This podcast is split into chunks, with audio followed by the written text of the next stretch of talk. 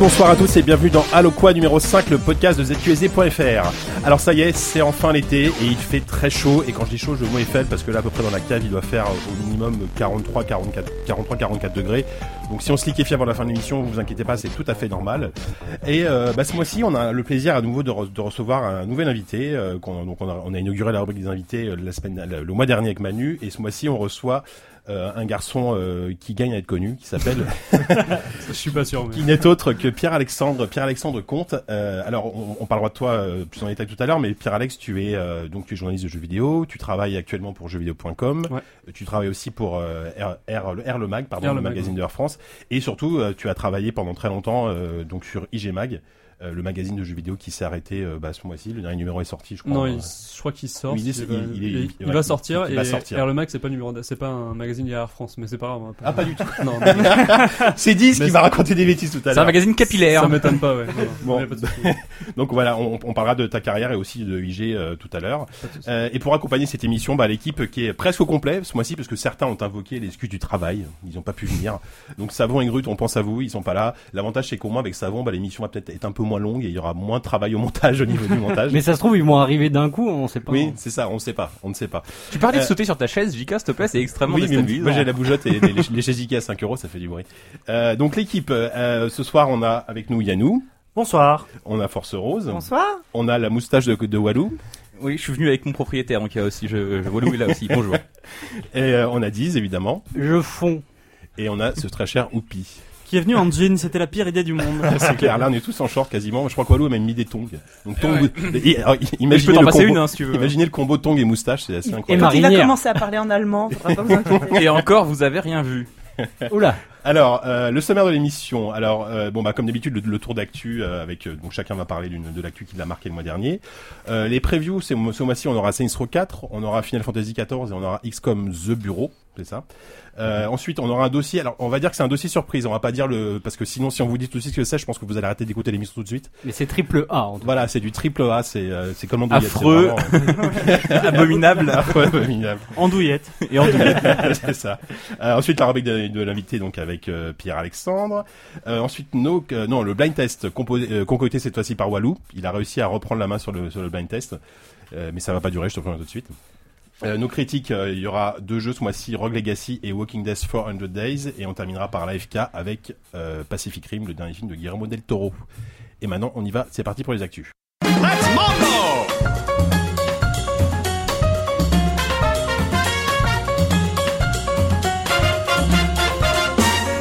Believe the news today.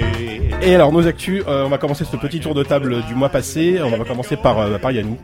Pardon. Parce que ta transition de chaise était incroyable.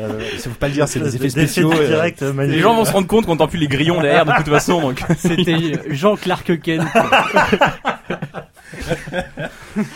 Ah, Alors, donc c'est à moi les actus. Bah moi j'étais en vacances donc j'ai pas trop suivi l'actu. Moi il y a juste un truc qui m'a fait un, un peu toucher euh, dernièrement. C'est ce bon Hideo Kojima qui nous abreuve euh, quotidiennement de ses petits tweets sur son quotidien, les plats qu'il mange, les jeux auxquels il joue, Sur tous les plats. sur tous les plats qu'il mange. Et euh, là, euh, bah, depuis le dernier E3, le pauvre Hideo, eh ben on le sent un peu déprimé puisque déjà lors du salon à Los Angeles, euh, alors qu'il venait de montrer euh, sa bande-annonce de Metal Gear qui avait à peu près ravi tout le monde. Je pense que c'était vraiment le seul truc qui a vraiment impressionné les joueurs. Lui-même se rendait sur le stand d'Ubisoft et voyait The Division et en sortait avec euh, la pensée que, oh là là, il y avait du travail à faire. Le- L'ennemi à abattre était The Division, donc un open world basé sur l'univers de Tom Clancy euh, fait par Ubisoft. Et là, je sais pas si vous avez vu, il y a un petit jeu là qui a montré sa bande-annonce la semaine dernière. Bon, c'est euh, Rockstar, hein, euh, GTA 5. Et euh, il est- malheureusement pour lui, il est tombé sur le trailer. Et encore une fois, il a dit euh, sur son Twitter que cette sensation de liberté qu'il pouvait entrevoir dans, dans ce trailer était fantastique et que à tel point que ça le déprimait complètement. Donc voilà, j'ai un- une profonde empathie pour pour Hideo, mais en même temps le- la, l'envie de, le- de le rassurer parce que, enfin, ça va.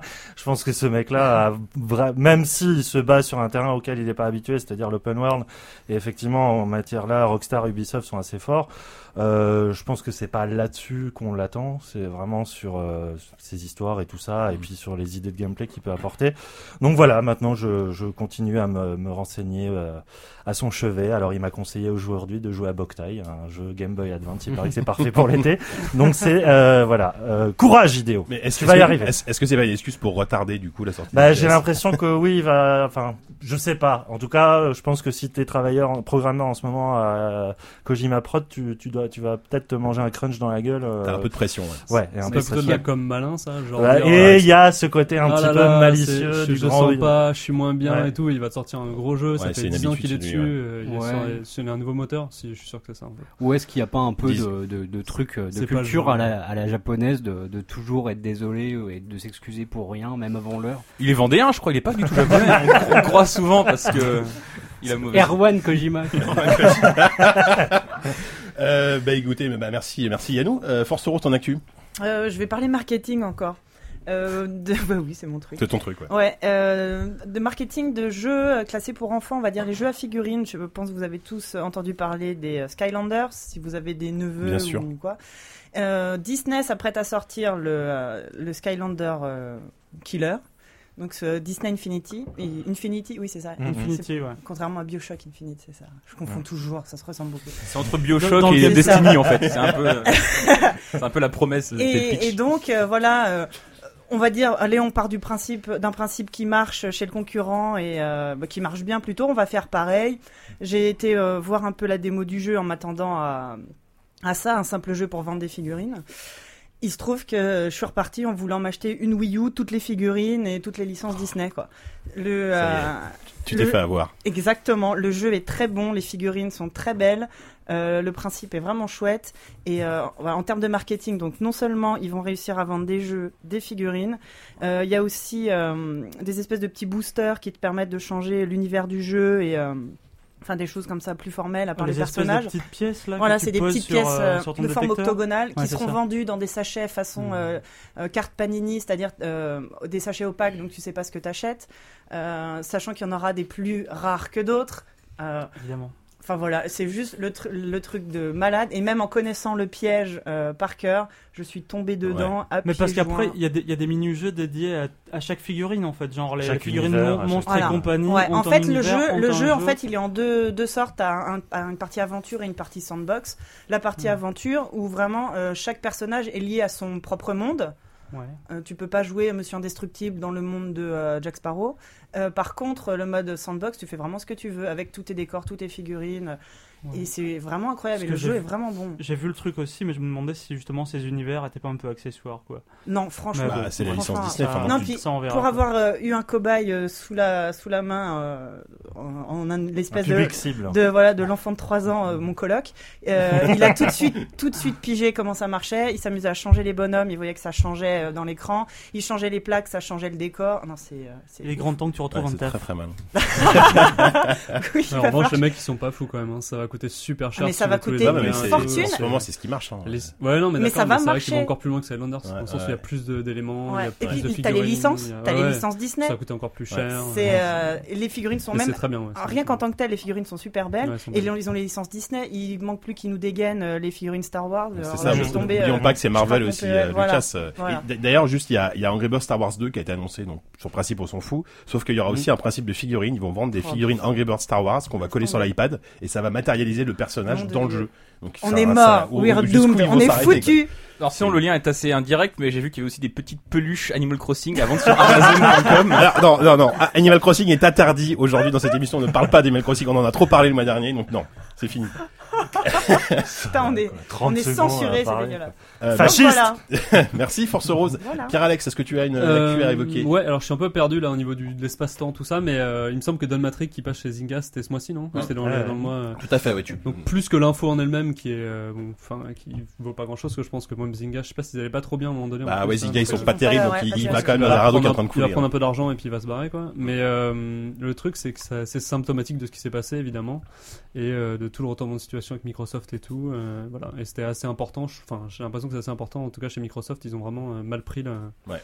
Enfin, le virage était assez difficile à Ils ont enfin réalisé que oui, pense- ils Enfin, moi, ce qui m'a fait marrer, c'est la façon dont ils ont annoncé ouais. son. Eh, regardez, c'est génial, il va chez Zynga, il a trop de la chance, c'est plutôt. Voilà. Bon, c'est vrai qu'il a gagné beaucoup d'argent, il me semble. C'est la sur punition. ouais. Mais par contre, euh, moi, je suis pas, je suis pas du tout d'accord avec ce qui s'est passé. Enfin, dans le sens où euh, j'ai l'impression qu'on s'est fait un peu avoir euh, par. Il y a un côté, euh, tout le monde a le même avis, tout le monde a tapé sur Microsoft parce qu'ils avaient une euh, une vision des choses qui était différente. Alors certes, il y avait tout ce tout ce, ce ménage sur l'occasion euh, où euh, Sony a très bien joué le coup lors de la conférence où ils ont euh, accentué sur ça, ils ont trollé, c'était très drôle et très bien fait. Du coup, euh, c'était le but. Hein, une conférence, c'est fait pour ça, pour euh, pour attirer les, les joueurs, les gens et tout ça. Par contre, je suis pas certain que la vision de Microsoft soit si Mm. catastrophique que ça. Il y avait notamment le partage avec les amis de ta de ta liste de jeux. Il y avait des choses comme ça qu'on ne verra pas du tout du coup. Et Ouais. j'aurais préféré qu'ils fassent un virement plus léger dans le sens où ils proposent une alternative, ce qui pour moi était la meilleure solution, proposer les deux Mm.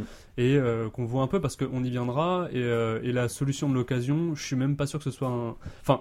Ce qui me fait rire, c'est par exemple pour la conférence, les journalistes étaient tous ouais l'occasion machin. Il y a qui, qui a revendu l'occasion Enfin Ah ouais, dans cette salle, personne ne, sert de l'occasion. Ouais.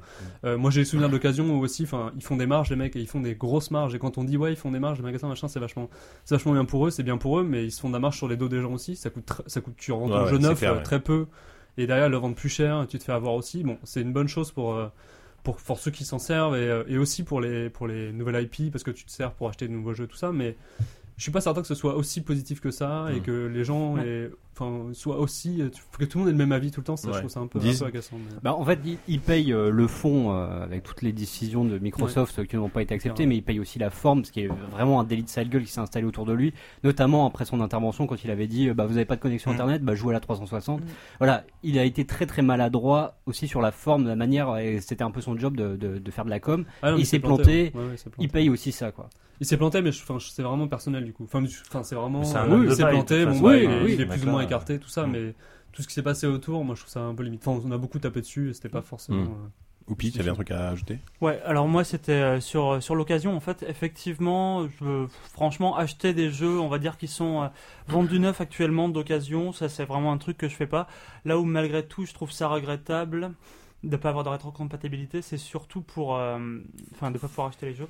C'est surtout pour le, rétro gaming Ah en oui, fait euh, à l'avenir, Ouais, tu vois. pour le, Parce que ça, c'est c'est un mémoire. truc qui, qui va disparaître et du Mhm. coup, ça va, ça va rester cantonné Bah. à des très très vieux Ouais. jeux, des très vieilles Le truc, c'est que sur fait. PC, c'est le cas depuis longtemps et on, finalement, on s'en a accommodé. C'est hein. ça qui m'hallucine, moi, c'est que tout le monde va C'est gueuler tout ça, alors que sur Steam, mais tu prêtes tes jeux sur Steam, tu Bah, non. vends tes jeux sur Steam, non, Ça. et ça marche très très C'est bien. juste une Et- philosophie tu les qui est aussi, voilà, et il y a Tu les aussi, payes moins cher à c'est la- pas- à l'achat. C'est pas dit c'est oui, alors c'est clair, ça développe au fur et à mesure. Déjà, tout le monde gueulait quand Steam est arrivé, mais je pense que ça peut, à l'arrivée, enfin, peut y avoir des conséquences positives. En l'occurrence, sur Steam, bah oui, les jeux sont moins chers, euh, il y a carrément des soldes, on le voit actuellement, ça coûte Mm. rien, tout ça.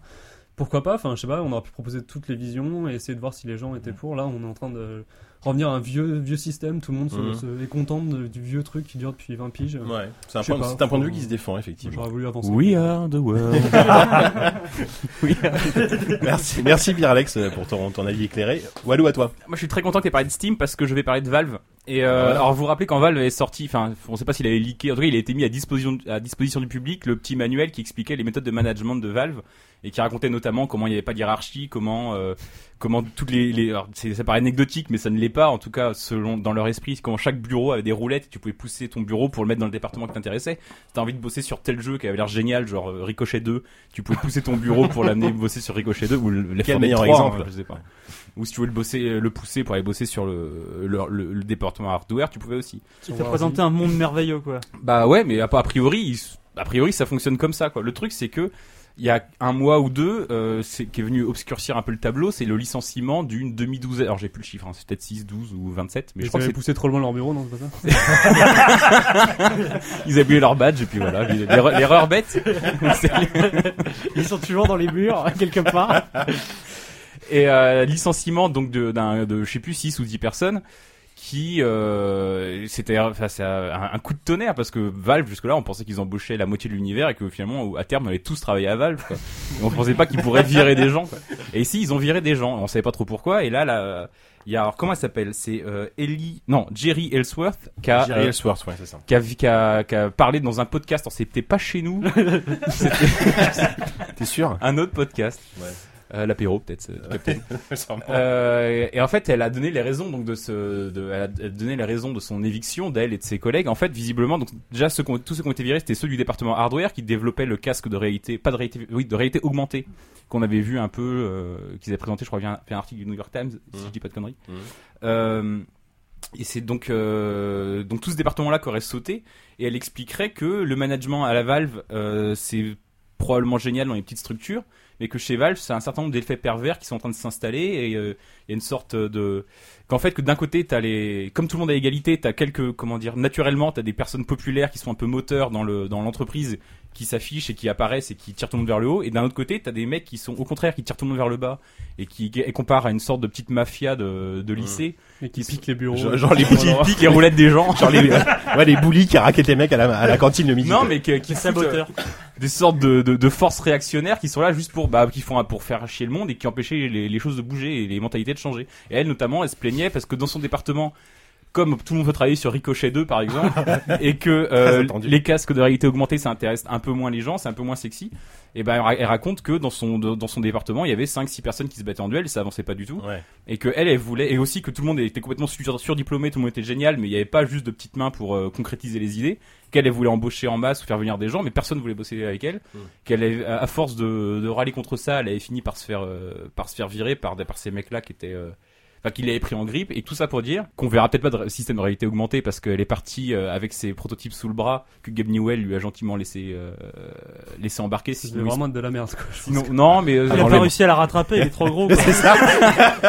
non mais beaucoup trop vite, non mais il roule sinon tu sais non mais je crois que Pauvre Gabe. je crois que si je me souviens bien dans le podcast, il disait qu'elle avait plus ou moins menacé de l'emmerder si elle ne laissait pas partir avec ses protos. Donc en fait, elle a peut-être bossé en, en externe mais pour Valve, mais euh, Et au final, elle l'a emmerdé quand même dans une interview. Toujours est-il que notre petit euh, système démocratique n'est peut-être pas non plus si fantastique que ça? En tout cas, il, il- peut-être qu'à Valve, euh, ça, tout n'est pas si rose que ça. Quoi. Et peut-être que Ricochet 2, on le verra pas demain. Oh merde, c'est une tristesse que tu nous annonces. Il y a eu beaucoup trop de fois euh, Ricochet 2 dans cette intervention. euh. Merci Walou, Diz. Euh, Ouais, alors vous connaissez notre amour euh, pour les simulateurs. Après euh, Surgeon Simulator sur le site, Euh, moi il y a notre ami Bruno qui m'a fait découvrir un, un nouveau simulateur et que je me suis empressé d'essayer et que j'ai adoré, que j'ai fini d'ailleurs au, au bout d'une partie de 8 minutes 30 je crois. Ça s'appelle Robo Vacuum Simulator 2013. Vacuum. Vacuum, vacuum, va- va- bon, bref. Et donc, bah, comme son nom l'indique, on incarne un, un petit aspirateur euh, automatique. Pas un euh, Une aspirateur. sorte de Roomba, ouais, mais... Bah si, c'est un Si, c'est un aspirateur. aspirateur. Ah, t'es un aspirateur, pardon. Bah, tu vois, tu sais, les, Roomba. les les aspira- trucs les- téléguidés là. Voilà, les Ah, trucs ronds, euh, comme ça. euh. Et euh, donc euh, voilà, quand on lance le jeu, on a le choix entre euh, un mode duel et un mode campagne. Donc déjà ça, ça, annonce, du lourd quoi. Et le mode campagne, donc en solo, on est lâché dans un appartement, bel appartement hein, avec un, salon avec de la moquette, un peu de parquet PVC imitation bois.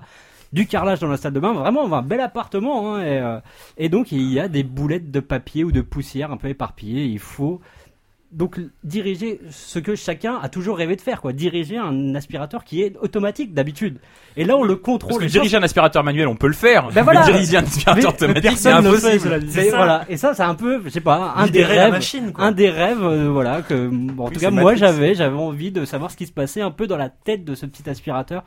Et donc, voilà, une fois qu'on a terminé, euh, ce, de, de nettoyer l'appartement, qu'on a fait toutes les pièces, on a les crédits quand même, on a un générique qui défile pour nous dire euh, félicitations, vous êtes arrivé au, au bout du jeu, quoi, vous avez fini la campagne principale. C'est incroyable. Maintenant, nettoyer chez vous, c'est dégueulasse. c'est ça. Est-ce qu'il y a une fin alternative ou quoi ou... il y a, alors, je sais Est-ce que pas. tu peux t'encrasser? Ben non, non, je Ah, crois pas. mais- Non, non, je, mais peut-être.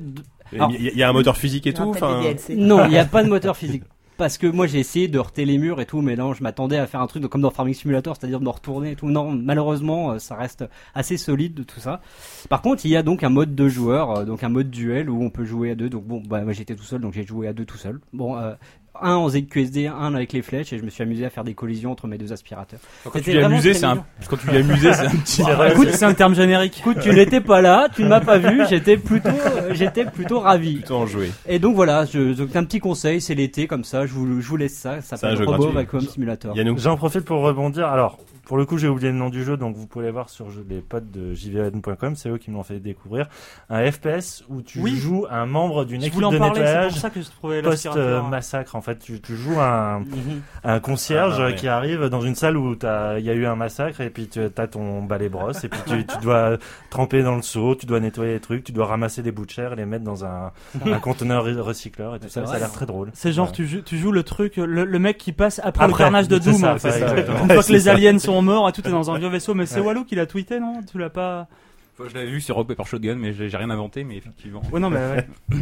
C'est- via toi que je l'avais vu. Ah, d'accord, oui. Mais là, je pense qu'on a deux découvertes absolument incroyables. Là, vous avez de quoi occuper votre été. euh. Ouais, Voilà. Prenez ça dans votre gueule, les consoleux.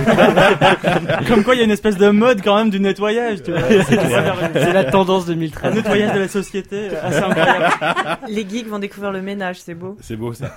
Euh, Oupi, à toi. Alors moi, pour le coup, ça va être beaucoup plus chiant euh, comme actu. voilà.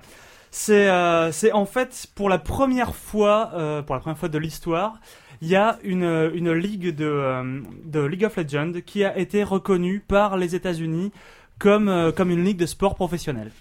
Ça, c'est les, c'est les mecs de Riot. C'est comment il s'appelle ce monsieur? Il s'appelle Nick Allen, qui est euh, l'esport manager chez, chez Riot, qui a, qui a annoncé ça sur GameSpot.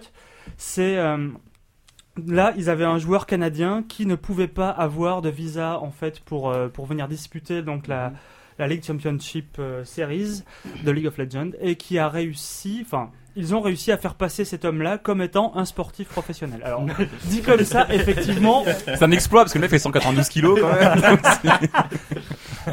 Derrière, tu vois, j'imagine que les trois quarts et demi des mecs s'en foutent, et quand je dis les trois quarts et demi, je pense qu'on peut en mettre un tout petit peu plus, mais euh, je pense que ça plairait à Savon, qui n'est pas là ce soir, malheureusement.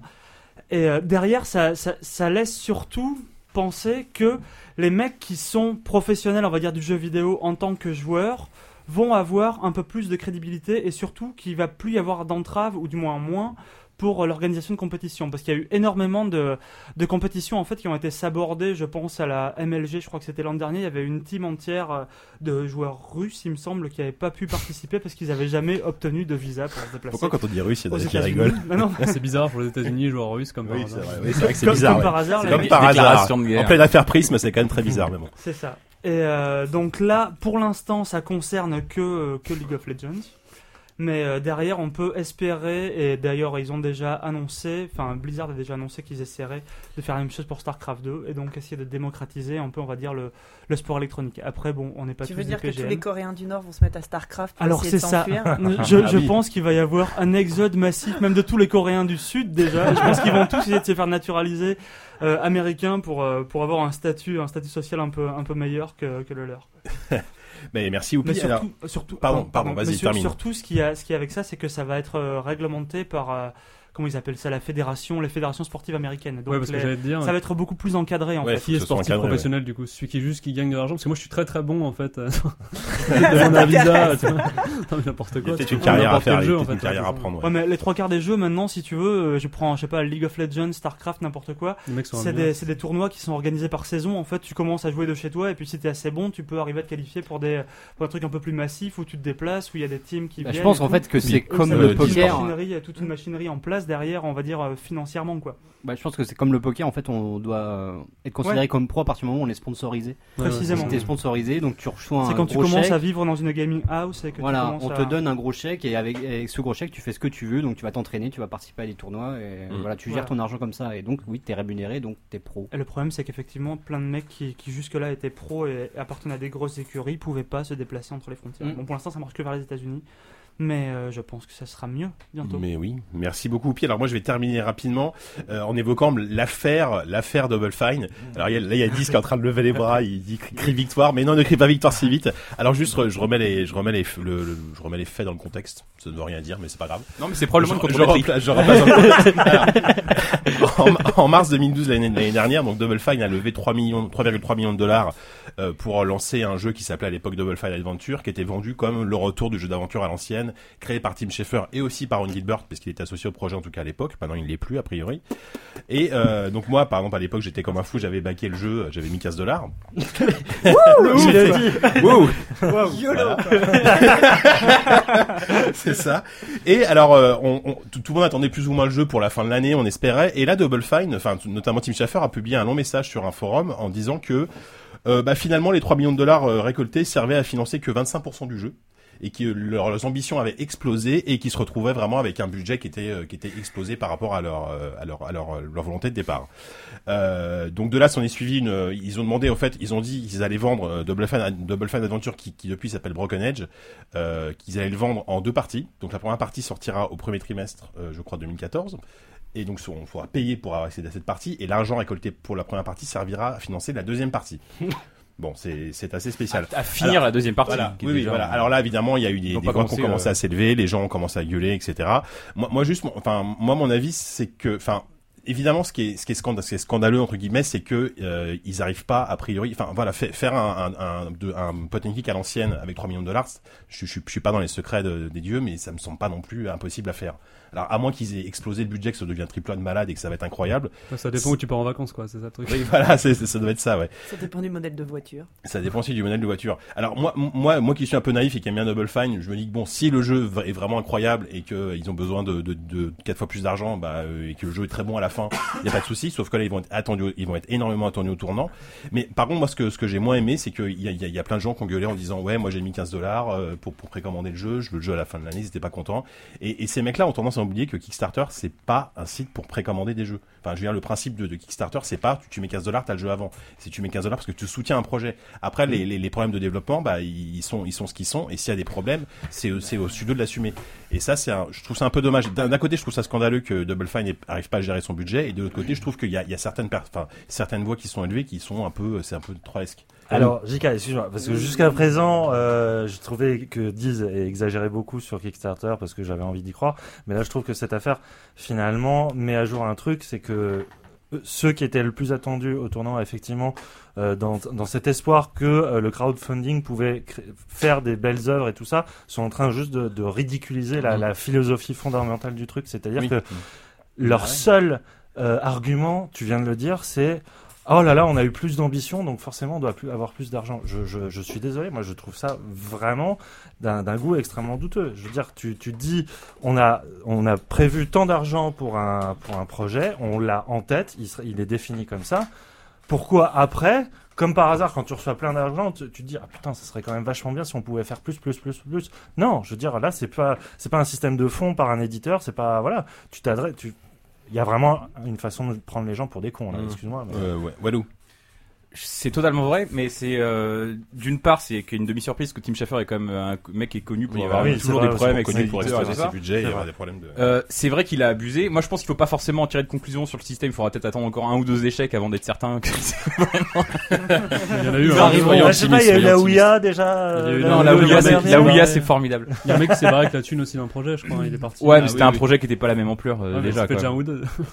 Mais euh, non, Tim Schafer, je pense que bon, moi je suis plutôt un défense, un pro, euh, un pro Kickstarter et pro euh, Tim Schafer. Donc je vais, sauf que Tim Schafer, je, je vais là où il, il est indéfendable, c'est qu'il a clairement, on lui a filé t- 3 millions, c'est ça? 3 millions 3. Il s'est dit euh, formidable, je vais faire un jeu de fou. Je pensais avoir 10 fois moins et finalement il est allé beaucoup trop loin. À la il base, a Camille, il avait demandé 400 000 dollars et il récolte 3 millions. Donc, Mais euh, tu t'étonnes après qu'il ait foiré tous ses jeux, quoi, le mec. Quoi. non, il est incapable non. de tenir son budget. Non, ce- ce- ce- enfin, moi je maintiens que ce mec sait faire des bons jeux. Peut-être qu'il dépasse ses budgets, etc. Mais au final, les, les jeux C'était quand?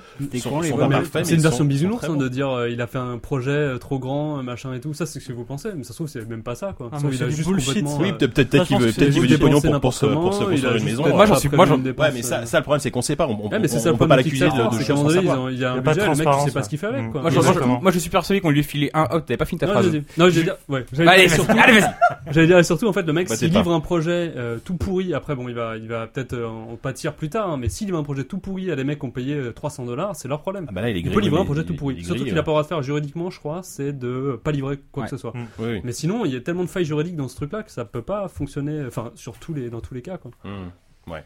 Euh, on, on conclut rapidement. Ouais, parce euh, qu'on ne plus ce que je voulais dire, mais c'était probablement. Dis, si tu euh, veux, tu, Non, coup, mais t'as rien enfin, par rapport à ce que. Non, bon, euh, mon, mon silence était assez éloquent, je pense. Oui. On a peut-être entendu des petits, euh, des petits, Oui. des moments où je fulminais très fort. Non, mais enfin, juste, euh, tu dis que le, enfin, le, le principe de Kickstarter pour moi c'est de tu demandes de l'argent et tu fais avec ce que tu reçois quoi. Tu tu refais pas un deuxième truc derrière pour dire que t'as pas eu assez. Si, si- il s'est foiré, il s'est foiré quoi. C'est enfin moi je comprends même pas comment on peut encore soutenir ce mec là quoi. Ouais. Ah, bref, Moi je, moi, je dis qu'il faut, on va attendre de voir le jeu pour voir ce que ça donne. Fait, si, si, si c'est foiré, ce sera évidemment scandaleux, il va se griller euh, pour à vie. Si c'est si c'est pas, exceptionnel, moi je suis Je prêt à lui pardonner. peut-être pas, euh, peut-être pas. demander- Moi, je vais surtout attendre de voir. Bon, pour Schaffer, on on peut déjà avoir une opinion. Je vais surtout attendre de voir donc d'autres projets, de savoir si Ouais. Ils- eux ils arrivent à tenir leur budget ou si c'est juste que finalement quand il n'y a pas d'éditeur derrière, on peut pas faire de gros jeux. Moi, ça me déprimerait terriblement. Mais. Effectivement, ouais. Ouais, ça me déprimerait terriblement. Mais j'espère que c'est pas ça. Ça dit qu'on voit Planetary Anni- Annihilation qui a fait exactement la même chose, mais sans le dire. C'est-à-dire qu'ils a- ils ont publié sur Steam leur- la- l'alpha de leur jeu À 80 euros. à 80 à Mmh, 90 c'est dollars, à 83 euros. Ouais, ouais, Et c'est- euh, finalement, c'est ce que, exactement ce que Schaffer compte faire. hein. Il compte publier euh, la première moitié du jeu Ouais, ouais. euh, en avant-première entre guillemets et, Ouais. euh, et le jeu complet six mois plus tard. Quoi. Ouais. Bah, Et, tant que euh, Planescape se plante, et puis tu pourras dire que. Ah bah, en plus, franchement, il les exact derrière, c'est- il va- ouais, ouais, c'est c'est clair. sûr. Ouais, Non, je suis 2 plus et, confiant. et, Plan- et Torment, ça va être euh, bref. Euh, on a terminé ce tour d'actu et on va passer au preview.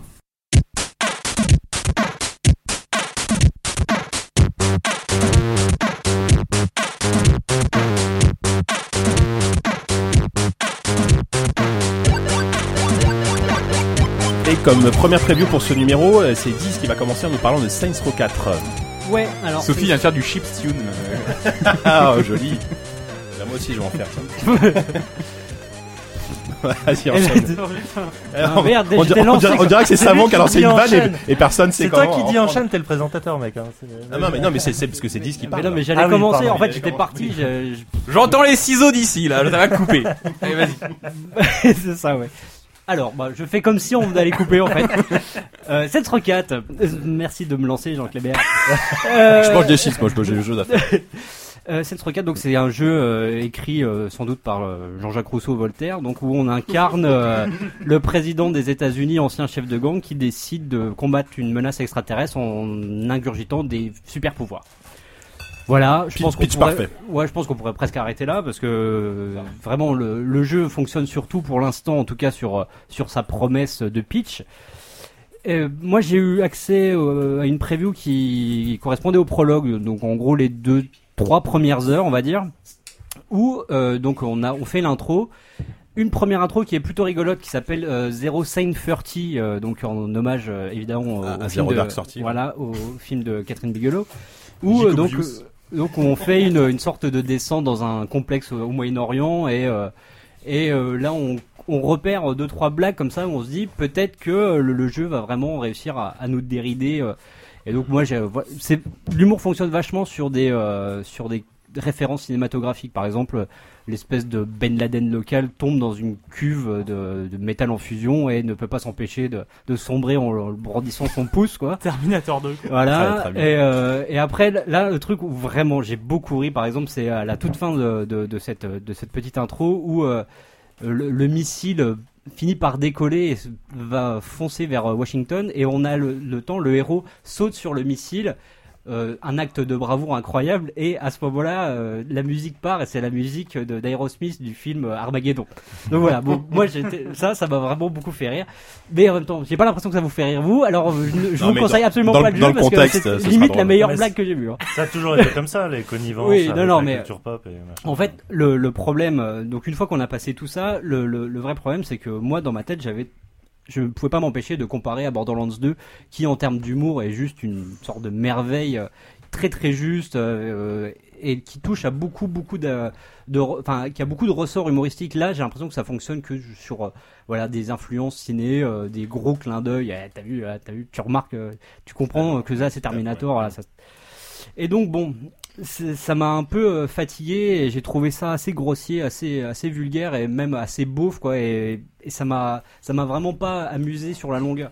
Après en termes de de jeu sur ce que j'ai pu voir donc la- l'apprentissage des pouvoirs est, plutôt rigolo. Euh, mais rend caduque quasiment tout ce qui faisait un peu le, sel du GTA like en tout cas euh, au sens vraiment GTA quoi, c'est-à-dire les bagnoles, les véhicules, on s'en contrefout très vite parce qu'on peut faire des sauts de 3 km, on peut euh, sprinter à 300 km/h et euh, on a des pouvoirs. Donc euh, les armes, euh, à quoi bon euh, se prendre la Mhm. tête à tirer au flingue si tu peux lancer une grenade de gel ou euh, des boules de feu. Quoi. Du coup, on, du coup, on est plus proche de, de Prototype ou d'Infamous. On est- euh, Ouais, Moi, je suis sûr de voilà, de Crackdown, ouais. C'est- J'ai beaucoup beaucoup pensé à Crackdown 2. C'est vraiment euh, Ce qui est une, ce qui est une super référence. hein. C'est pas la meilleure référence. C'est ça, mais c'est vrai que ça, ça ressemble à ça, une Famous, mais, euh, mais surtout effectivement à, à Crackdown.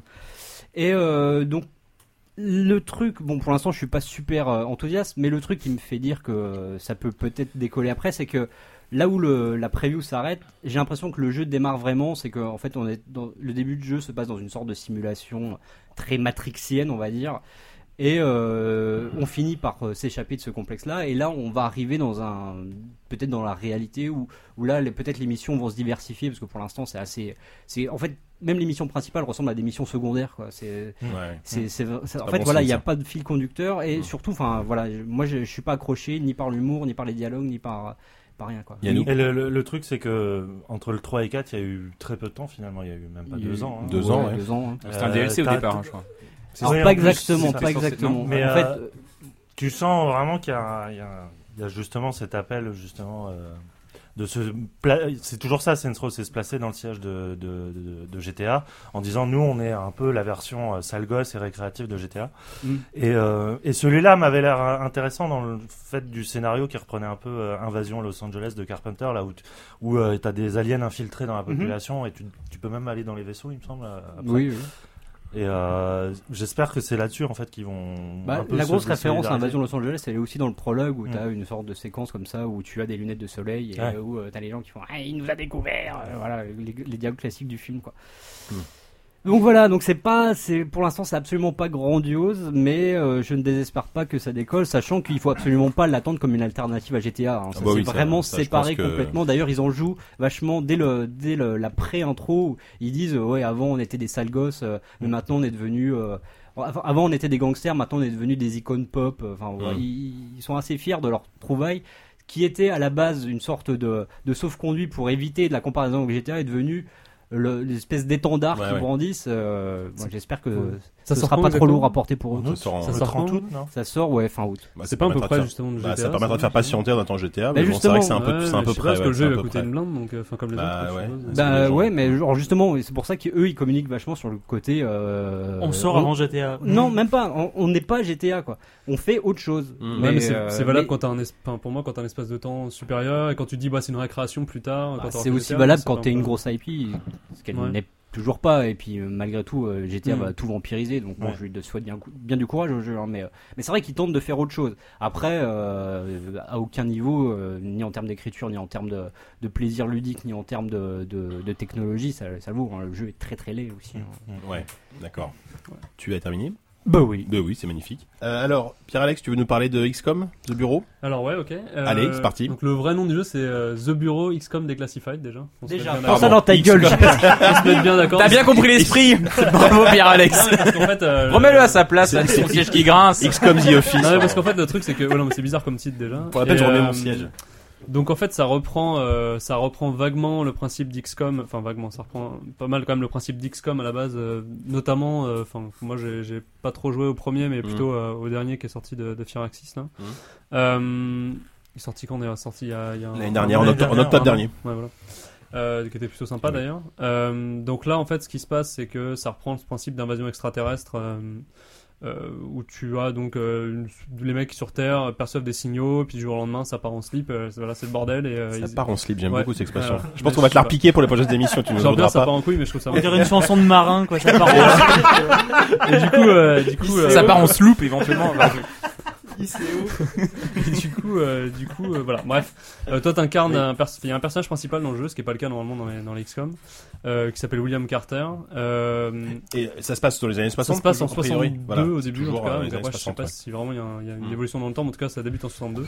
D'accord. En octobre 62, je viens de, faire- je viens d'écrire la preview. donc, La euh, petite info en plus. J'étais dedans, tu vois. Ah, mais Le c'est 28 la- octobre 62. C'est la des cochons. C'est. C'est la, la crise des missiles de Cuba. Ah, J'étais dedans tout à l'heure. Ah, La deuxième info en plus. Bref, euh, voilà. Euh, en fait, le principe du jeu, c'est euh, c'est un peu la même chose que dans XCOM de, le XCOM de base, c'est-à-dire que tu as, une, t'as justement une base Ouais. euh, dans laquelle tu peux circuler librement. Euh, ça n'a pas une grande utilité dans le sens où c'est pas mal pour l'immersion, mais euh, tu peux pas faire grand-chose à part euh, recruter tes troupes, euh, euh, bah, les faire évoluer, enfin regarder leurs arbres de compétences, tout ça, tout ça, et euh, choisir la mission que tu vas faire. Euh, sinon, tu peux pas, il y a pas, je pense, enfin en tout cas, de ce que j'ai vu, il n'y a pas d'études scientifiques, choses comme ça, qui étaient hyper poussées, en tout cas dans, dans le jeu de base. Euh, voilà. Ensuite, quand tu es sur le terrain, donc tu choisis ta mission, tu as parfois le choix entre une ou deux missions, etc. Mais ça n'a pas non plus une grande influence. Mhm. Euh, quand tu es sur le terrain, c'est un TPS. tactique, alors vaguement tactique. C'est-à-dire qu'en fait, tu as deux coéquipiers avec toi, tu as toujours le perso principal. Euh, Il y a quatre classes dans le jeu, donc tes deux coéquipiers, euh, bon bah occupent, enfin auront euh, l'une, des- enfin voilà, chacun aura un une des rôle, quatre ouais. classes et tu peux choisir à peu près. Ouais, t'as le support, le snipe machin, bidule, voilà, le mec un peu plus bourrin, le commando. bref voilà, et tu te fais une équipe un peu complète et tu peux déterminer donc leurs mouvements et euh, déterminer un peu leur, les capacités qu'ils utilisent, tout ça, tout ça. Euh, c'est tactique dans le sens où c'est vrai que dans les niveaux de difficulté plus élevés, euh, tu peux pas y aller tout seul, tout seul. Enfin, t'as vu TPS, tout ça, te permet quand même de, de bien, bien shooter les Mhm. mecs. Ça, c'est c'est assez pratique, mais tu peux pas. euh, les ennemis sont assez, assez relous et euh, ils, ils vont te buter pas une vue stratégique Ouais, du dessus. euh, En fait, t'as une vue, t'as la caméra qui est derrière ton perso principal, Ouais. et dès que tu déplaces un des tes équipiers, parce que tu déplaces vraiment point par point, tu peux vraiment le mettre où tu veux. Euh, ils font le déplacement après tout seul, mais globalement ils s'en sortent plutôt bien. Euh, tu vois un peu, tu peux te mettre, la caméra se met à leur niveau ou là où tu vas les déplacer, donc tu vois le champ de bataille, tu peux, bon les, les maps sont assez fermées, mais tu peux, voilà, faire des trucs genre la diversion, des choses comme ça, un peu légères, mais voilà, enfin c'est plutôt... euh, Mais tu l'as peut-être dit, mais c'est en tour, à- en tour à tour, en tour par tour ou Eh en ben non, c'est pas du tout. par contre, non, ouais. je l'ai pas dit. Ouais, c'est pas du tout en temps par tour. Ouais. Euh, c'est que tu, non, non, tu peux à tout moment euh, faire ce que tu veux ou euh, les ennemis, tu vois, bougent euh, en temps réel. Est-ce que à titre de tu, comparaison, euh, ça ressemble à Mass Effect dans les combats ou, Ou pas du tout Brother in Arms, Ou Brother in Arms, ouais. Euh, Brother in Arms. Alors là, j'y ai joué, mais j'en souviens plus très bien. Euh, Effect, ça m'a fait penser un peu à Rainbow Six au départ, enfin Mm. plutôt les derniers. Ah oui. Euh, D'accord. mais euh, un peu plus peut-être un, enfin. C'est un peu plus dur quoi. J'ai l'impression quand même dans Rainbow Six dans ces jeux-là, Mass Effect aussi, tu y allais tout seul, bon tu Oui, tu, sortais tu quoi. peux, ouais, ouais. Euh, là, je pense que dans le niveau. Enfin, en fait, si tu veux, quand ton perso, par exemple, quand tes équipiers sont à terre, c'est-à-dire qu'ils sont blessés, t'as, disons, euh, 20 secondes pour les euh, ranimer. Sinon, alors voilà, c'est le principe aussi, t'as une mort. Enfin, la mort est permanente. C'est-à-dire que le mec, il meurt, il meurt. Tu peux recruter des mecs, mais en gros, si t'es niveau 40, tu l'as perdu, quoi. Donc, euh, débrouille-toi. Comme dans Voilà. la vraie vie. ouais. Exactement. Quand tu meurs, que, tu meurs.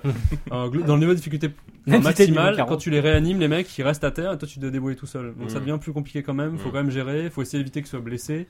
Et en fait, ce que j'ai trouvé, moi, dans le jeu, la problématique que j'ai vue, enfin, principale, c'est l'IA, malheureusement. C'est que les mecs, si tu les laisses vraiment tout seul gérer, tu peux les déplacer. Bon, s'ils bougent pas, ils bougent pas. Mais si tu les déplaces, c'est que tu commences à avoir à attaquer. Euh, ouais, il y a une espèce de son. euh, ouais, sonne. Euh, en fait, si tu les laisses tout seul, genre tu dis, ouais, moi je vais, je vais shooter et je les laisse se débrouiller, ils vont crever en fait. Euh, et disons que s'il y en a un qui meurt, mais- ou un qui est en train de mourir, tu peux le sauver. S'il y en a deux qui sont en même temps, c'est mort et tu en perdre un. Donc Mm.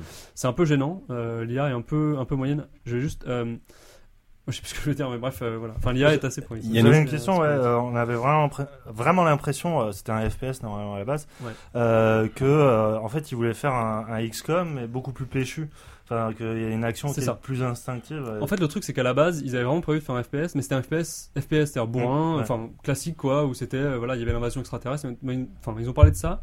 Ils ont beaucoup tâtonné et euh, bon, ils se sont dit que voilà, enfin, qu'il n'y avait pas de raison de faire ça, alors que de toute façon, euh, enfin, il y avait trop de FPS sur le marché, enfin, qu'ils allaient se planter quoi. Euh, que derrière, enfin, ils ont plutôt euh, placé la caméra derrière le mec, ils se sont dit bah TPS c'est pas mal. Après, ils sont venus au Il y a un moment donné où ils l'ont placé devant le mec, je crois. Et ils ont fait des essais, ça marchait pas très bien. Tu vas Non, sans mais- torse tout le temps. c'était, et c'était moins bien, ouais. Non, c'est vrai que voilà, ils ont, ils ont tâtonné beaucoup et, euh, et du coup ça donne Ça, un, C'est un donne concept ce de Molly euh, 2, c'est pour la prochaine Molly Jam. Ça pourrait être rigolo, ça. Mais, euh, voilà, en tout cas, c'était, c'était leur volonté de départ. Donc oui, le but, c'est en gros de te dire, euh, tu vas au cœur des missions que tu fais dans un XCOM Mmh, normal, ouais. sauf que là, t'es en plein, plein dans l'action, et donc il n'y a pas de tour par tour, tout ça, t'agis, et t'as tes équipiers avec toi, et voilà. Euh, je sais- il y avait une autre problématique dans le jeu, mais euh, j'ai oublié, donc, euh, ah oui, si techniquement, il est quand même vraiment à la ramasse, enfin, Ouais, bah ça, ouais. pas terrible. Par contre, il y a une super DA, enfin, c'est super rigolo, ils ont vachement joué avec le côté années 60, c'est plutôt bien fait. Ça, c'est cool, ça. Et euh, ouais, ouais, c'est plutôt sympa, ouais. Et en plus, enfin, ils ont des références genre Mad Men, tout ça, et ça se voit, et c'est plutôt sympa en fait.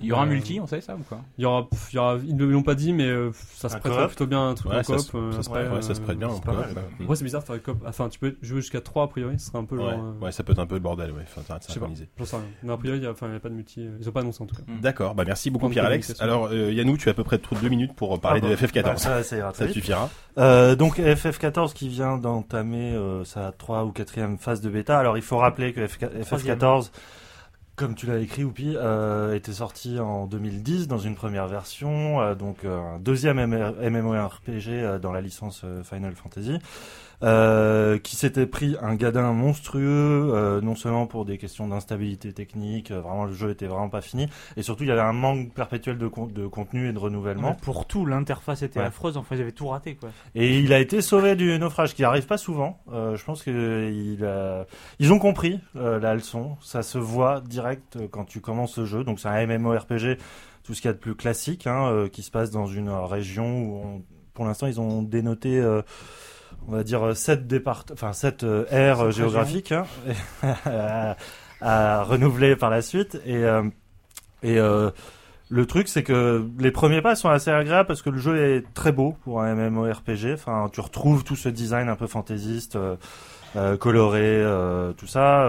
Euh, ça marche très très bien sur les questions des effets, tout ça. Il y a, y a rien à dire. Le jeu est du, euh, hyper complet. Enfin, t'es assailli de quêtes secondaires et tout ça. Mais je dois quand même avouer que moi, j'étais, je me suis fait chier, quoi. Enfin, honnêtement, alors j'ai peut-être un problème avec les MMORPG à la base. Je trouve que c'est un genre qui est de plus en plus déclinant et qui arrive pas à se renouveler. Et FF14 est pas là pour te prouver le contraire. C'est-à-dire que c'est toujours le même système de quête. Enfin, honnêtement, au niveau de la, la scénarisation et de l'écriture, c'est risible. C'est vraiment, vraiment pas bon. Il y a, t'as aucune empathie, aucun charisme des personnages. Tu t'en fous du, du scénario principal. Alors que c'est quand même bon. Ce que t'attends d'un Final Fantasy, c'est une question d'écriture, c'est un univers, c'est, c'est un, c'est une immersion dans quelque chose. Et là, Ouais, t'es c'est- constamment. C'est incompatible avec un MMO, enfin, du manière générale. Bah, le en tout cas, avec ce gameplay MMO, qu'ils euh, ont- À part de Secret World, World, à part le Secret World, il n'y a pas grand Oui, monde. oui. Bah, Secret World, moi, m'a beaucoup plus plu parce qu'il y avait une identité, il y avait quelque chose, il y avait une volonté Ouais. d'apporter Ah, quelque il chose s'est de frais. lui aussi. Hein. Il s'est Oui, complètement ah bah commercialement, Preuve que oui. les, les joueurs de MMO, je pense, veulent pas d'empathie, veulent de machin. Ah Ils non, veulent mais. grinder, ils veulent des quêtes répétitives. Bah, apparemment ça marche parce qu'ils sont plus d'un million déjà en bêta testeur. euh, le, jeu marche euh, plutôt bien pour l'instant. Mais moi j'en peux plus de ces gameplays de martelage de touches où il y a aucun dynamisme. Tu peux être à 2 cm du monstre comme à 10 mètres. Le coup a exactement la même portée. Euh, J'ai fait euh, la bêta en même temps de, de Firefall qui est un MMO TPS. Euh, là, voilà, il y a un dynamisme, c'est des combats hyper, hyper péchus, hyper en temps réel, tu vois. pour le coup, FF14, malgré sa beauté et tout ça, et son charme un peu de façade, au, au niveau de, de- façon- la viande intérieure, il y a rien. Quoi. Dès le départ, ils avaient annoncé qu'ils repartiraient sur un truc euh, extrêmement classique en fait. Ouais. C'est-à-dire qu'ils se sont tellement vautrés, ils avaient un système de quêtes, genre tu pouvais faire euh, 9 quêtes par jour. C'était ridicule. Ouais. Quand t'es joueur de MMO, je veux dire, pour l'avoir été assez longtemps, tu joues 16 heures par jour, tu vois. Je veux dire 9 quêtes, au bout d'une heure, t'as plus rien à foutre. Ah, C'était le Animal Crossing Et ça, du Quoi. Ouais, C'était le Animal Crossing, c'était Ça fait parfaitement deux ça. fois que t'en parles, là. Ce qui me fait peur, c'est que troisième j'ai failli dire la même chose en même temps. Et Non, mais- c'est parfaitement incompatible. Le truc, c'est qu'aussi, effectivement, pour un MMO, il faut passer plus qu'une vingtaine d'heures pour se faire une idée. Bien Là, c'était la bêta, et j'ai pas passé assez de temps.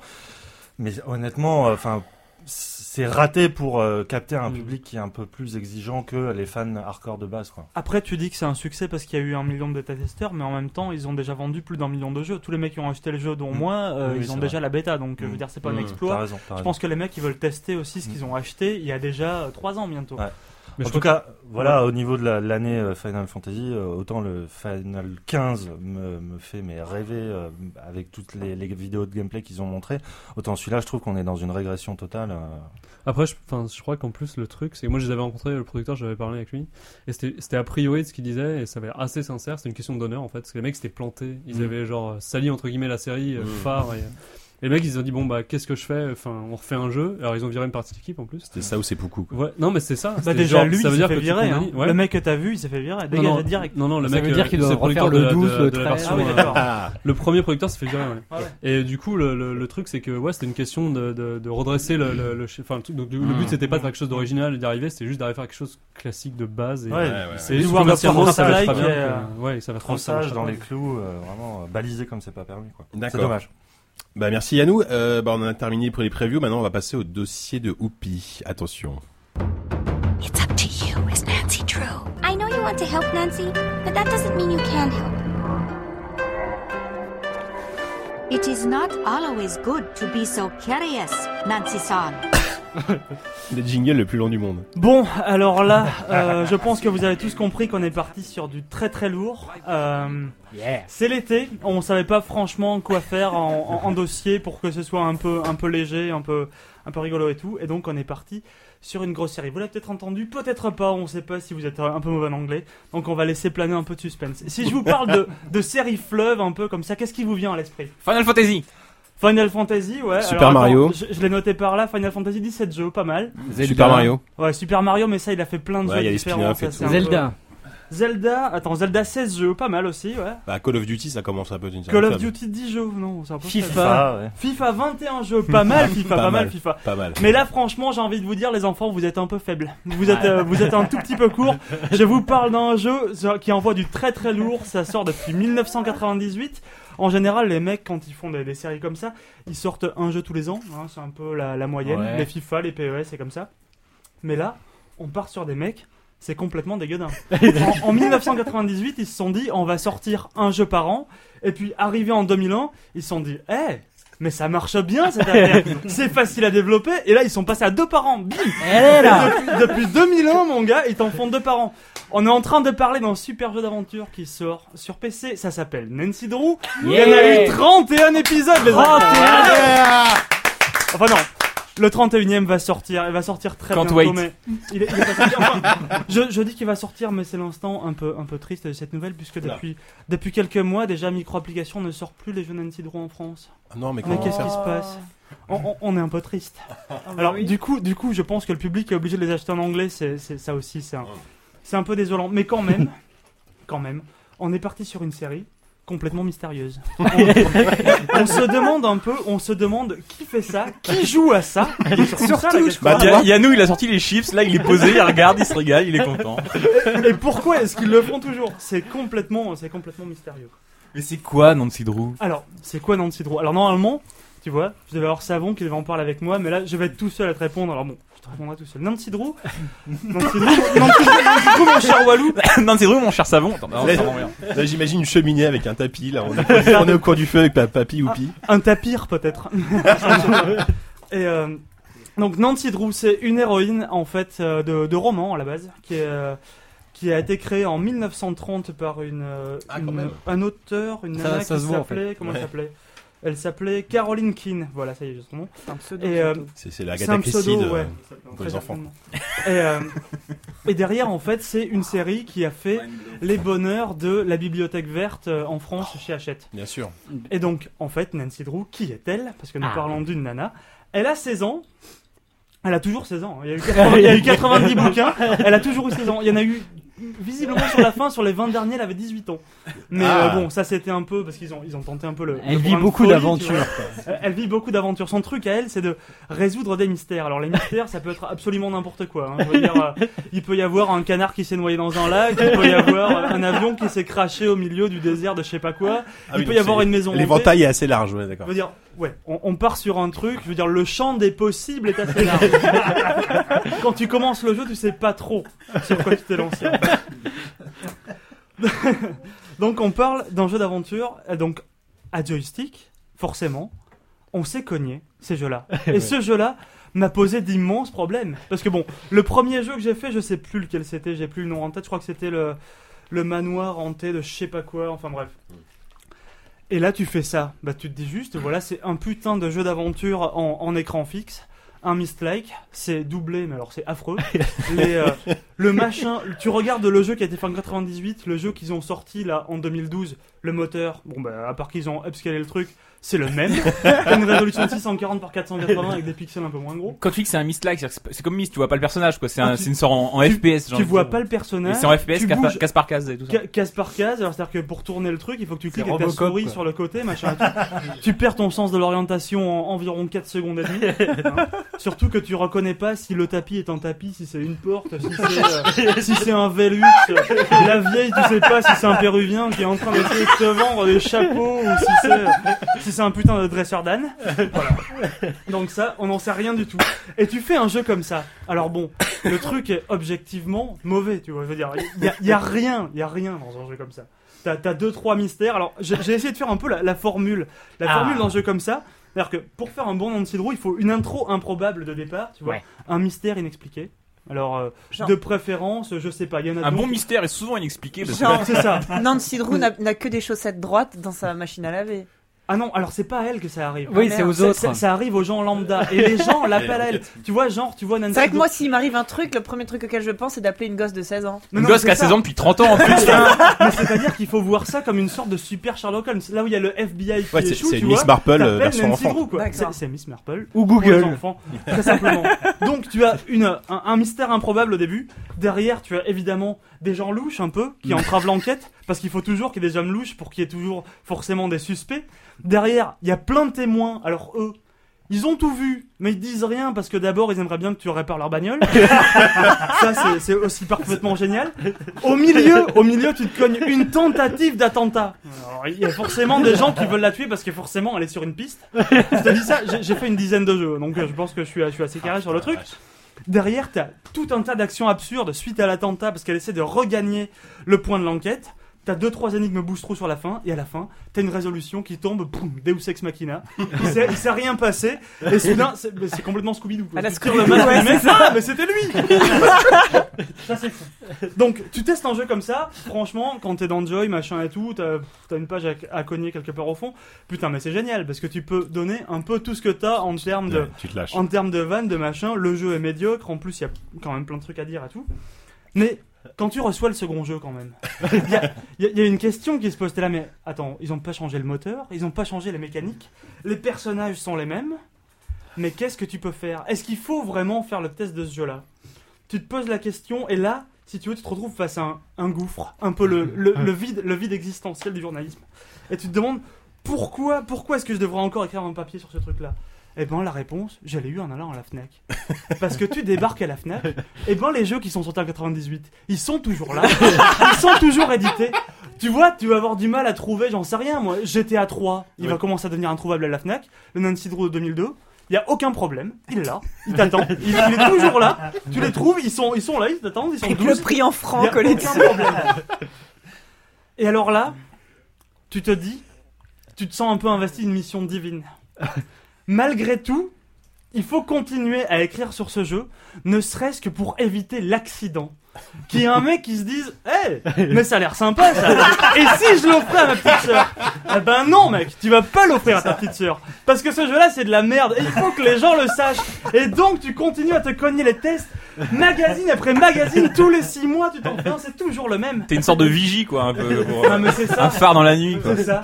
T'es- T'es t'es- t'es là pour t'assurer que rien ne déborde. T'es un petit gilet orange dans la nuit. Des... Alors après, tu vois, un jeu comme ça, il t'en sort tous les 6 mois. L'équipe des mecs, quand tu vois les génériques, ils sont pas plus d'une vingtaine. Alors quand tu me dis qu'un jeu d'aventure, hein, comme Broken Age, les mecs ils ont eu 3 millions, ils n'arrivent pas à le sortir. Tu m'étonnes. Je suis désolé les mecs, ambition ou pas ambition, ça je pense que les mecs ils te le font avec euh, allez 50 000 euros bien tassés, le jeu te le passe. Non je déconne. Je pense qu'ils- non, ok, j'ai très très sous-évalué le truc. Mais bref. Ah, ça dépend. Il y a tellement de récup d'un épisode à l'autre.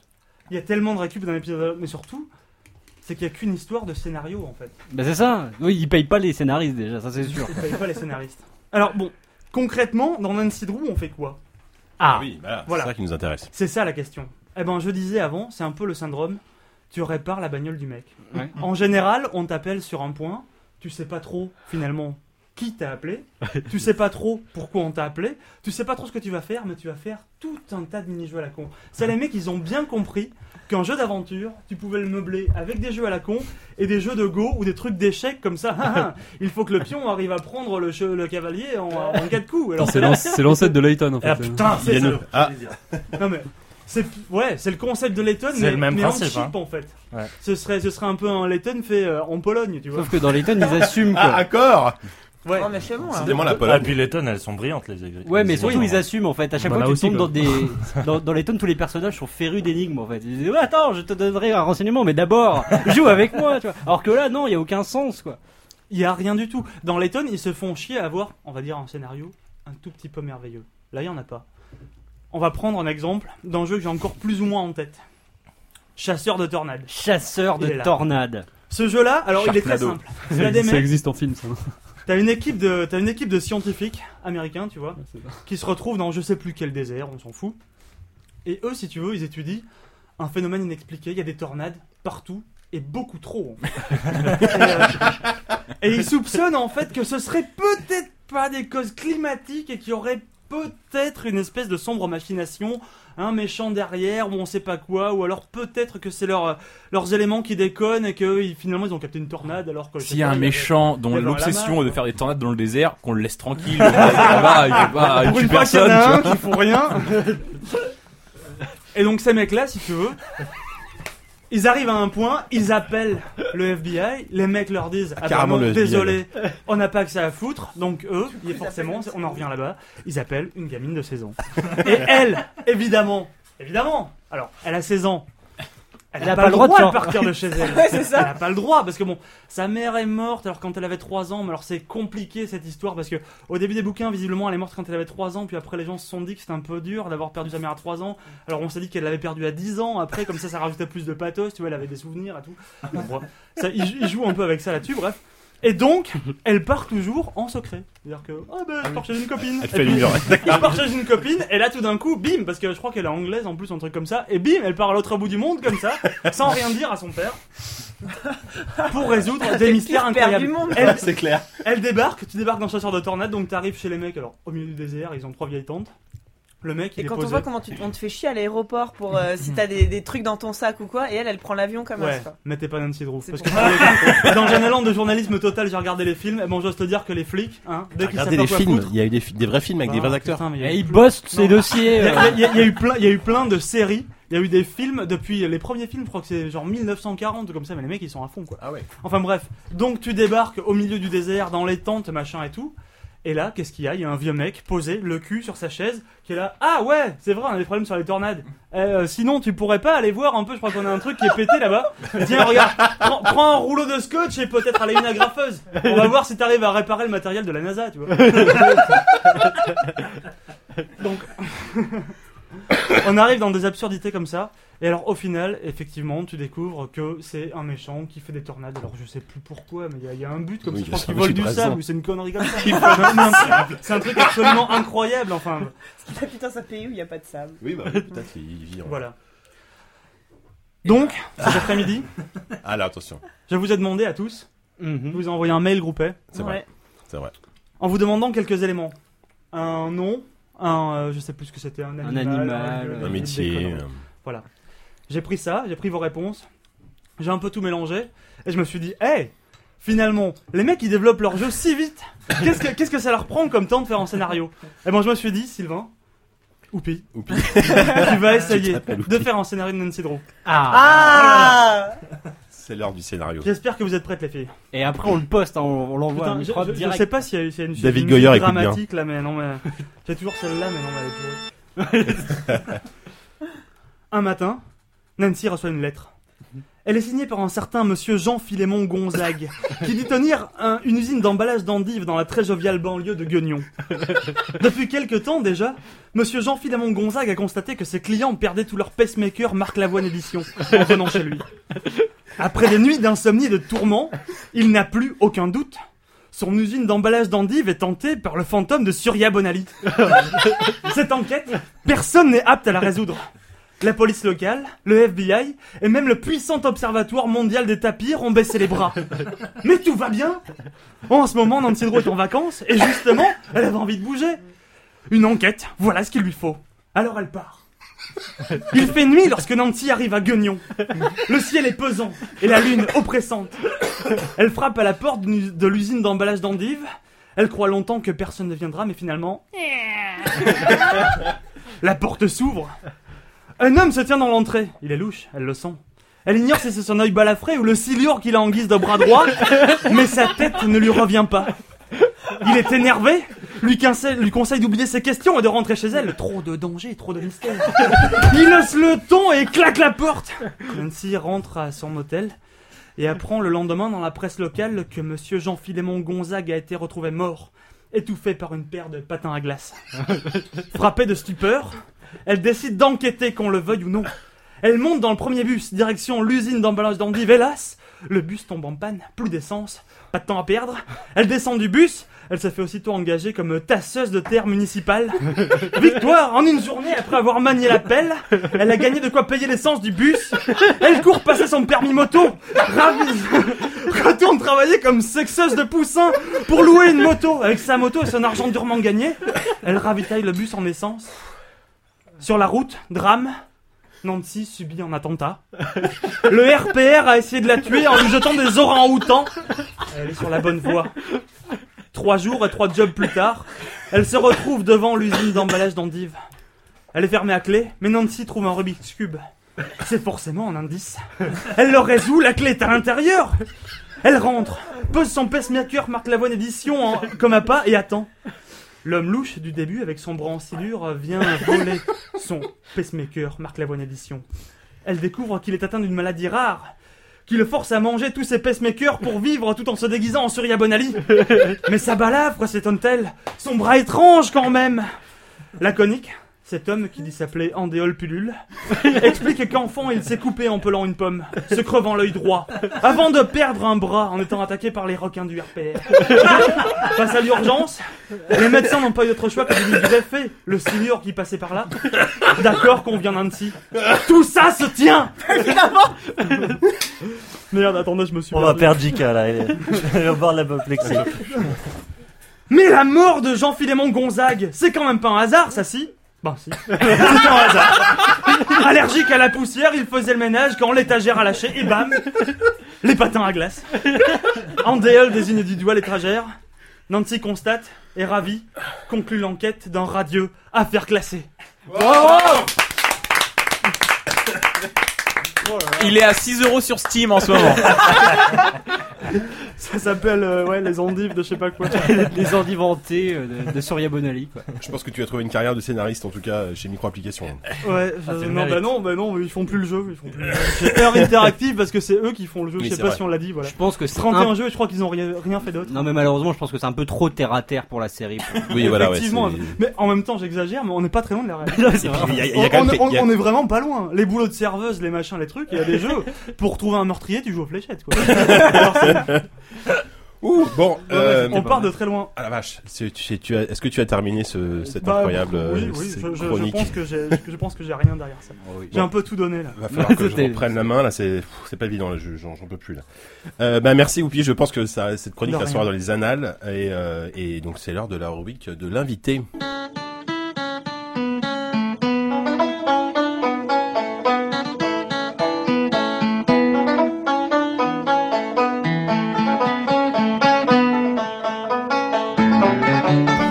Après ce moment de what the fuck total qui nous a été offert euh, par Oupi, nous allons revenir des choses beaucoup plus terre à terre euh, et nous allons accueillir donc euh, Pierre, Pierre non Cidro qui est là, euh, Pierre Alex, euh, Pierre Alexandre Comte, euh, on va t'appeler Pierre Alex, ça te ouais, va, hein. c'est pas Euh, donc, euh, donc tu es, donc tu, comme j'ai dit tout à l'heure, tu travailles pour jeuxvideo.com, tu as travaillé pour IG Mag.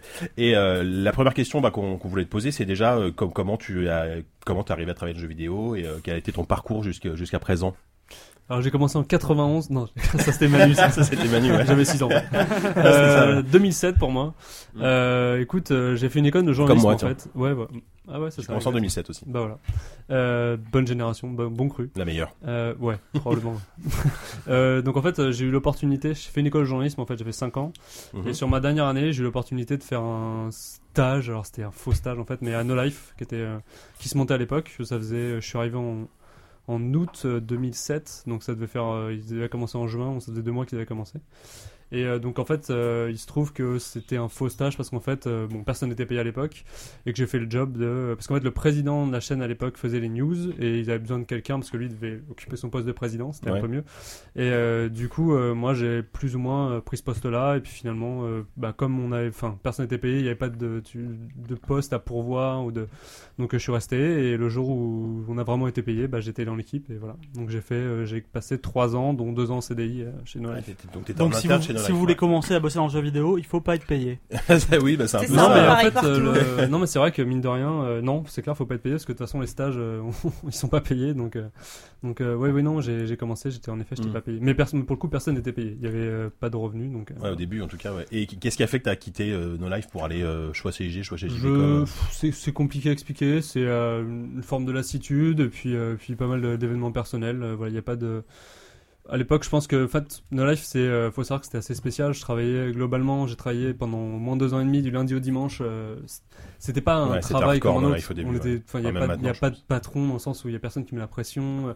C'était vraiment cool. Hein. Je faisais les jeux que je voulais, enfin entre guillemets, parce que bon, il y a quand même des tests, fallait faire des jeux, euh, les critiques, fallait faire des jeux, euh, pas toujours qui nous plaisaient, mais bon, bref, on était quand même beaucoup plus libre que dans un magazine ou dans un dans une dans une autre chaîne, genre euh, type Game One par exemple Ouais, voilà. ouais. parce que c'était le modèle que voulaient fuir les patrons à l'époque d'ailleurs. Donc euh, voilà, donc il n'y avait pas de pression et tout, c'était cool, mais par contre on était très peu et, euh, et en effet pour faire tourner une chaîne, mine de rien, même si on avait une émission quotidienne par jour et euh, quelques programmes à côté et tout ça, Mm.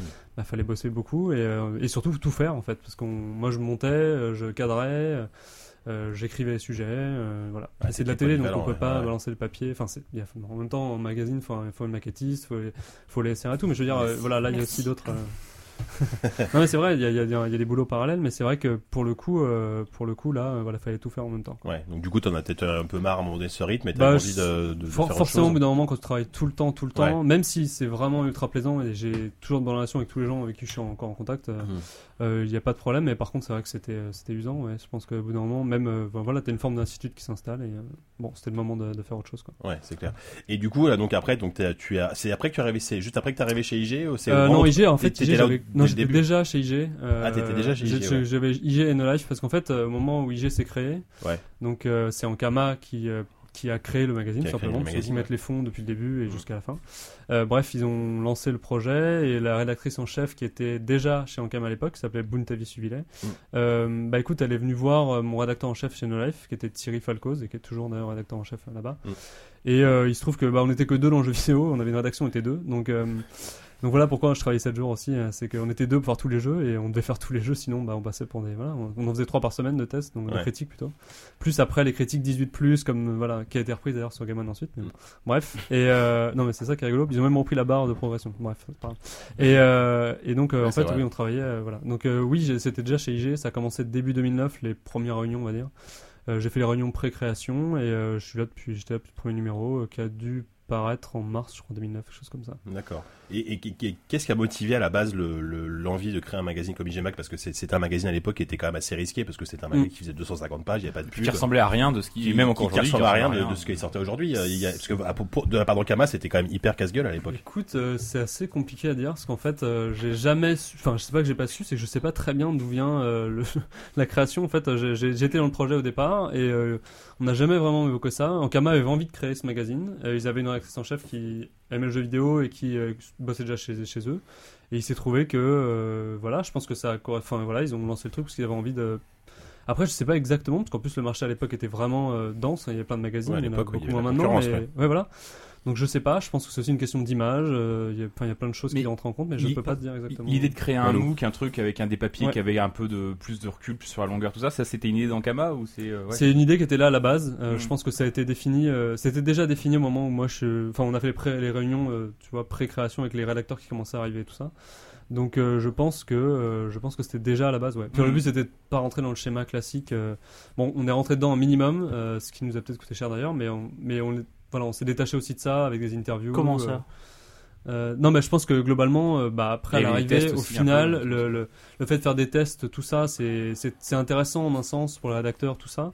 Mais je pense que mine de rien, même s'il y a une petite partie test, elle n'était pas fondamentale. Et euh, bon, on en parlera peut-être plus tard, mais je pense moi qu'on aurait pu, euh, on aurait pu euh, changer de formule, ajuster, et peut-être qu'à l'arrivée, on s'est rendu compte. Le faire au départ, c'est pas un problème parce qu'on sait pas, mais peut-être on aurait pu euh, le faire sauter, élargir d'autres d'autres choses, changer de. Ouais, Je dis- sais pas. Mais justement, en fait, ça marchait dans quel sens? Est-ce que c'est la volonté de faire ce type de magazine avec beaucoup de froid, avec du rétro, qui a motivé le truc Ou est-ce que c'était, à l'inverse, une demande que vous avez sentie de, de lecteurs qui voulaient une autre presse qui vous a poussé à faire ce genre de modèle-là? C'est, c'est, c'est une très bonne question, mais alors le problème c'est que c'est vraiment... euh, Non mais c'est vrai que j'ai pas la réponse parce que je, je sais même pas euh, exactement... Enfin c'était vraiment là depuis le départ, c'était le postulat de départ, et quand je suis rentré dans le, dans le projet, et pourtant je suis rentré au tout début, non, on n'a jamais évoqué le... De, de, de... Enfin, il me semblait que oui, en effet, le lecteur avait besoin d'autre chose, clairement. C'était Bah, les chiffres de vente de l'époque euh, des mags, euh, je pense, en témoignent. Ouais, voilà, Euh, c'était une évidence. Euh, je pense que les gens ont saturé aussi de, de- du schéma classique qui est là depuis des années, des années, des années. Mm. Et que je, apporter une nouvelle, une nouvelle façon de faire, plus dense aussi. voilà, une- il y avait aussi des gens, enfin, on avait aussi, on avait, enfin, moi je sais que par exemple, à Noël, il y avait Julien Pirou qui était là et il faisait des papiers de fond, des dossiers où vraiment il a des, il a des connaissances, enfin vraiment, il a, Mm. il a des connaissances très élargies, il est très intéressant. Et tout ça, il n'y avait pas ailleurs en fait finalement. Pix, et... c'était déjà euh, Pix, c'était déjà, ouais, euh, Ouais, Pix c'était ça, c'est vrai. Ouais, Ouais, c'est vrai qu'ils ont, ça ressemble un petit peu d'ailleurs en un sens. euh, Ouais. Je crois que leurs numéros sont plus espacés, Oui, un peu moins ouais. réguliers et un peu plus court, mais ouais. euh, c'était très intéressant. Yannou, une Ça a peut-être correspondu aussi au fait à l'époque où euh, finalement le jeu vidéo il s'insti- institutionnalisait vachement et on était vraiment dans une espèce de- d'esprit euh, il faut donner une mémoire maintenant aux jeux vidéo quoi. un de- peu, ouais, c'est vrai que ça nous. Ouais, Ouais, parce qu'en plus, le, le- vraiment, ce qu'on voulait faire au départ, le truc le plus important de Max, c'était les dossiers, Mm. où on avait vraiment une place importante, c'est-à-dire on faisait vraiment des rétros sur tous les jeux, tout type de jeux. Euh, on essayait d'être vraiment exhaustif, un maximum. On a même après fait des, des rétros sur plusieurs numéros. On s'est Mm. dit, bon, sur deux numéros, euh, si les séries étaient vraiment denses et comportaient beaucoup de jeux. Donc euh, ouais, ouais c'est clair que ça nous permettait. euh, je pense que c'est ça qui aussi motivait clairement euh, l'achat du magazine, c'était aussi les dossiers. Euh, mine de rien, on le sait. euh, bon, c'est un peu triste, mais je pense que les interviews aujourd'hui, c'est pas forcément ce que les gens lisent. Euh, moins, je trouve que c'est moins, enfin, c'est moins le cas dans un magazine que sur un site. Ah oui, sur un pas la même démarche. T'achètes un truc, donc tu lis aussi tout ce qu'il y a dedans. C'est pas la même, exactement la même chose, mais, Mm. mais je pense que ça se lisait de toute façon. Le, le- le- vraiment le cœur du, du magazine et ce qui faisait que ça fonctionnait bien, c'était les Mm. dossiers. Et les gens étaient contents de lire des choses sur leur jeu, d'apprendre des choses aussi, et c'était cool. En même temps, les interviews sur IG, c'était des trucs à fois, mais c'était incroyablement pointu, quoi. Enfin, Ouais, et puis alors c'est vrai que moi je me rappelle d'un truc par exemple, ça- ce qui m'a marqué personnellement sur une interview que j'ai faite, c'est un truc que je ferais jamais ailleurs. Je crois que j'ai fait, je pense à Kevin parce que j'ai, on, on joue au même jeu, je pense que j'ai fait une interview de 12 pages sur Football Manager. c'est vrai que 12 là, c'est- pages, sachant que c'est, genre bon, pour les puristes, c'est 2500 caractères, euh, enfin signes par par, page, page. ouais, c'est c'est beaucoup. Donc ça faisait pas mal et euh, l'interview et du coup on revenait sur tous les points, c'était Mhm. passionnant. Et je pense que le mec qui aimait ça, il, a- il était super content. Bon après c'est vrai que c'est un peu c'est un peu sectaire, enfin tu t'aimes pas, tu vas le passer mais tu peux Ouais. passer Et les 12 c'est pages, il y en a 250. donc. T'es obligé de faire des interviews sur des, des trucs ultra pointus et qui, Ouais. vont, qui vont exclure 90% des gens, parce qu'en même temps, quand tu vas aller voir un, un, un mec qui est rodé un lettre de producer, je sais pas quoi, Mhm. quel jeu, il va te sortir la plaquette publicitaire, le communiqué Alors, de presse, quoi. Le problème, le problème, c'est qu'évidemment, euh, il y avait une partie euh, où, euh, enfin, ça dépend des personnes que tu vas voir, puis aussi ça dépend des pays. Enfin, clairement, euh, j'ai pas, on n'a pas la même relation avec, euh, enfin, les Américains, par exemple, c'est que les producteurs américains sont extrêmement cadrés. C'est, ça paraît bête de le dire et tout ça, mais moi, enfin, on a toujours du mal à les sortir de, de, de- Ah, Ils ont des entraînements, ils sont oui, voilà, ils sont entraînés, vraiment, vraiment, vraiment, ils Mhm. sont très doués en plus pour te, te faire croire qu'ils te répondent. En fait, tu réponds pas, tu te rends compte après, tu fais bon, ok, je suis fait mener en bateau, quoi.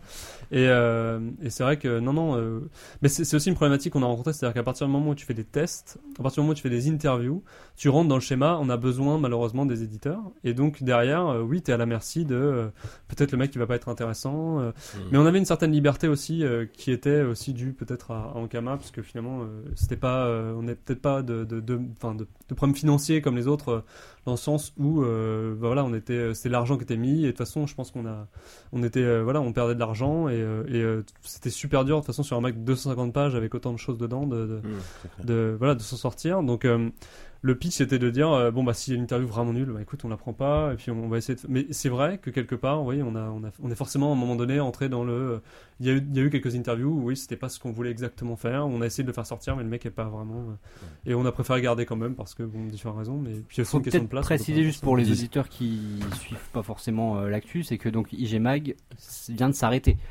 Oui, ouais, Non, ça dans ouais, ça c'est Et c'est donc, et justement, avec un peu de, de, de recul, là, euh, comment, euh, qu'est-ce qui justifie, euh, d'un point de vue éditorial, économique ou, ou enfin, ou quoi que ce soit, euh, qu'est-ce qui justifie l'arrêt là?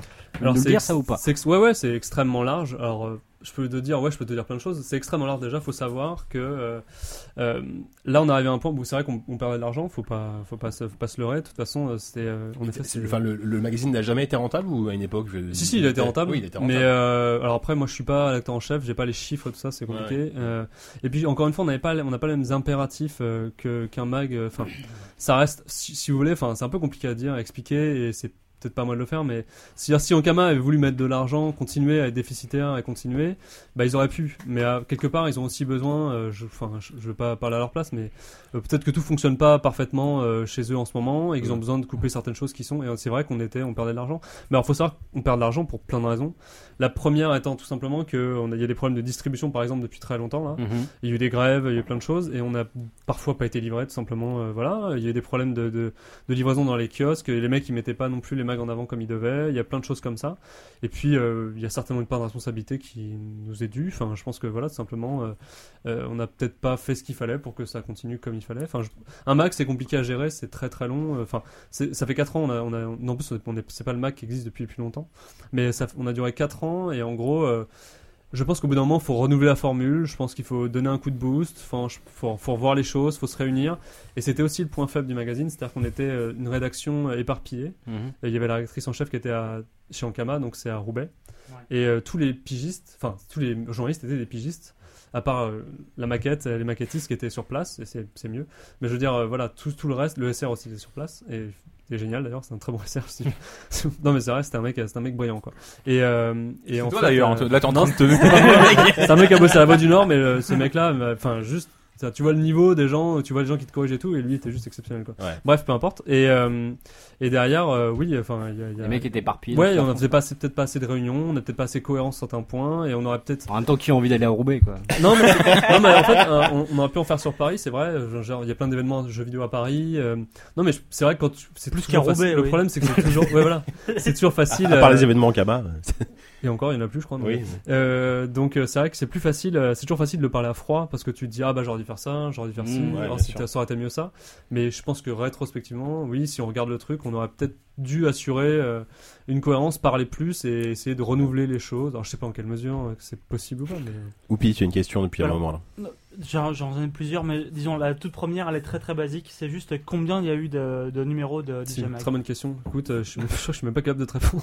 il y en Bah, a eu, en- je crois à, que à 20 la louche, c'était quoi un En mensuel courant, il y en a eu. un- Non, non, c'était un, c'était un bimestriel. Ouais, Euh, il y en a eu 20, il me semble qu'il y en a Ouais. eu 20, euh, Une vingtaine. 20 ouais, une grosse vingtaine, donc ça doit Après- être 24, 25, 26, je sais plus, bref. Et il y a eu des hors-séries aussi. Ouais, à la, à la fin, c'est quasiment un mensuel en fait. Alors le problème, c'est- et c'est aussi pour moi, alors c'est un avis qui est tout à fait personnel, encore une fois, j'engage personne à, à me suivre de la rédaction de ça, mais c'est vrai que je pense que le mensuel, le fait de passer mensuel, euh, ça, ça crée une certaine érosion du lectorat, dans le sens où les gens s'y retrouvaient pas forcément, euh, ils comprenaient pas forcément pourquoi mensuel, machin. Euh, c'est un magazine qui fait 250 pages.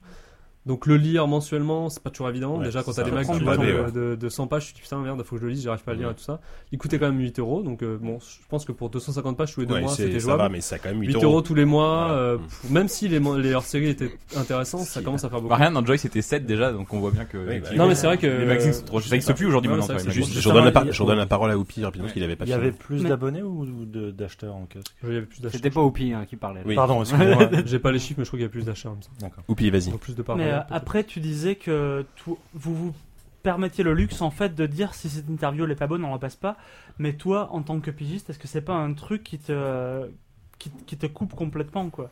Parce que franchement, un Ouais, alors ça, il faut, un- il faut je- le dire très sincèrement. Ouais, C'est-à-dire que si ton interview est bonne et qu'elle est publiée, t'es payé. Si elle est pas bonne et que le- les mecs de ton mag jugent pas Mais qu'elle est bonne. ça revient- Ah, si, parce qu'en fait, t'es parce quand qu'en même fait, Normalement, normalement, elle est payée, mais est-ce que c'était le cas? Et en fait, le problème, la problématique se posait autrement, c'est-à-dire que dans- Question de monsieur dans Jean-Michel c'est vrai- Prud'hommes. non, mais C'est vrai, vrai vrai que juridiquement, t'as raison. T'as dans le sens où, euh, normalement, en effet, tu travailles, ça t'es payé. Bah, Je suis pigiste. Non, mais t'as euh, raison, Ça m'intéresse quoi. Bon, le, le truc, c'est que, encore une fois, c'était un peu un système, euh, genre, à la no life, c'est-à-dire qu'en fait, euh, si tu veux, euh, on était beaucoup plus libre que ça, on avait, j'avais beaucoup de choses à faire par mois, on était au début pas nombreux, beaucoup plus à l'arrivée, mais bref, Euh, au début on était pas beaucoup, et on faisait énormément de choses, et je dois dire que financièrement, c'était pas spécialement un problème, parfois, bon, alors c'est vrai que c'est c'est toujours pareil, ces problèmes, enfin, genre, quand tu vas euh, à Pétaouchnok et que tu fais un truc, bon bah tu vas faire moins plus courte ou plus mais tu vas la faire quoi parce que bon euh, ça t'a pris en effet du temps et tout ça mais globalement on avait le luxe de se dire non parce que derrière il n'y avait pas de problème si demain j'appelle la rédac chef il y avait plein de contenu à faire Euh, si par exemple l'interview est pas bonne bah le dossier derrière ou le truc et bah écoute c'est moi qui le fais ou je fais un truc Ouais, donc t'es pigiste, mais c'est vraiment un full-time job quoi. Ça te prend. euh, Ça prenait pas mal de temps et surtout Ouais. on pouvait, on était vraiment, ce qui est pas le cas dans tous les mags, on est vraiment force de proposition. C'est-à-dire que moi, si demain l'interview deux pages, on va dire en quatre pages, elle était pas bonne, je dis bah écoute, je fais quatre pages sur tel truc, euh, j'ai envie de le faire, est-ce que ça te convient Bon, elle avait toujours le mot à dire évidemment, parce que c'est elle qui décide de ce qui, en- ce qui est dans le mag à l'arrivée, mais mais je pouvais euh, proposer et souvent on, on trouvait un terrain d'entente pour faire, voilà, je- on avait plein de contenu à faire, donc Mm. Walou. c'était pas un problème. T'évoquais tout à l'heure les rapports avec Ankama. Est-ce que tu pourrais être un peu plus précis là-dessus Est-ce qu'ils te, quels étaient les rapports avec Ankama? Est-ce qu'ils avaient une, une, une décision euh, rédactionnelle à donner ou est-ce que vous Rien. étiez complètement libre de votre Rien. Et, et moi, je Rien, juste rajoute à ça, est-ce euh, qu'en termes d'image, est-ce qu'à un moment donné, les lecteurs vous ont dit, euh, ouais, vous êtes financé par un développeur Ouais, mais réponds d'abord à la euh, première question. Non, non, mais les deux questions. fait partie de- ça fait euh, partie non, du mais en fait, même- si tu du veux, même lot. Jamais. Euh, D'une part, j'ai jamais eu euh, aucun contact avec Ankama dans cette période, c'est-à-dire que Euh, non, mais j'ai jamais. Enfin, non, c'est vrai, tout court d'ailleurs. Parce qu'en fait, non, on n'avait pas de relation spécialement avec eux. C'était surtout le rédac chef qui devait gérer, bah écoute, après toutes les problématiques de budget, tout ça, parce que bah, en interne, c'est comme ça que ça se passe. Mais nous, jamais. Ils avaient, ils avaient, non, franchement, ils avaient absolument rien. Enfin, ils disaient absolument rien sur le contenu.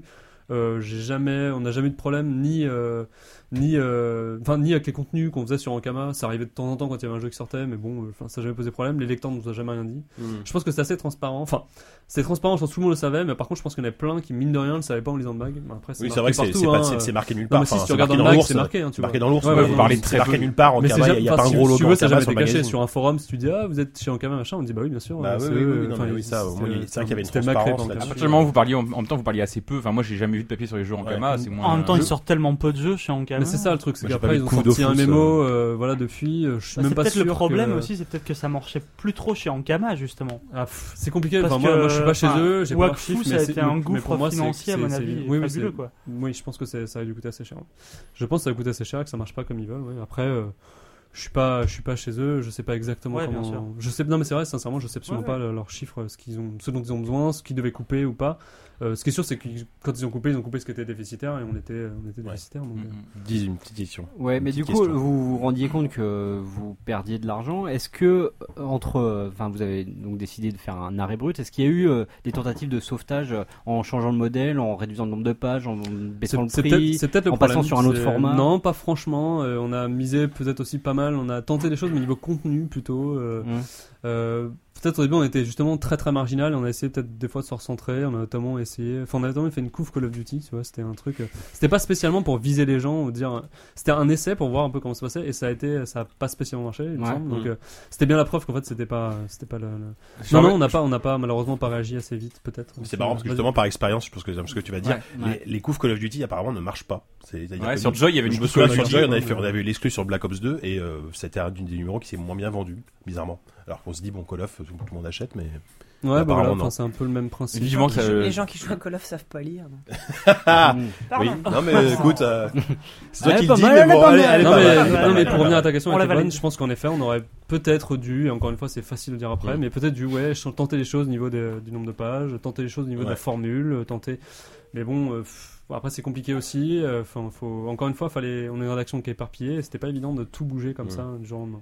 Avant de, avant peut-être de parler un peu de jeuxvideo.com, moi, j'avais une question. Euh, tu, tu avais, tu as dit dans le, dans un post-mortem que tu as fait sur le blog Ah oui, de. Buntavi, T'as t'as dit que un, une des raisons du fait qu'il y a eu des problèmes, et enfin, qui, qui semblait un peu moyen au niveau du Mac, c'était le la la prof, la euh, il y avait beaucoup de hors-série. Je cherche un- le Ah ouais, terme. euh, Prolifération. La prolifération, voilà, la prolifération Ah ouais, de hors-série. En, quoi tu penses que ça a été mauvais au final c'est pour le c'est Mac ce que je disais tout à l'heure. Je pense qu'en fait, le fait, au début, on était pendant, on va dire, je sais plus, ça doit durer, ça a dû durer deux ans. On a dû être vraiment bimestriel. On avait un rythme précis. Je pense que les gens, enfin, quand ils achètent un mag, ils sont, ouais, c'est un rythme quoi. Et tous les deux mois, ils vont chez leur marchand de journaux. Mhm. C'était à peu près la même période. Euh, Voilà, ils avaient leur, leur magazine, ils coûtaient un certain prix.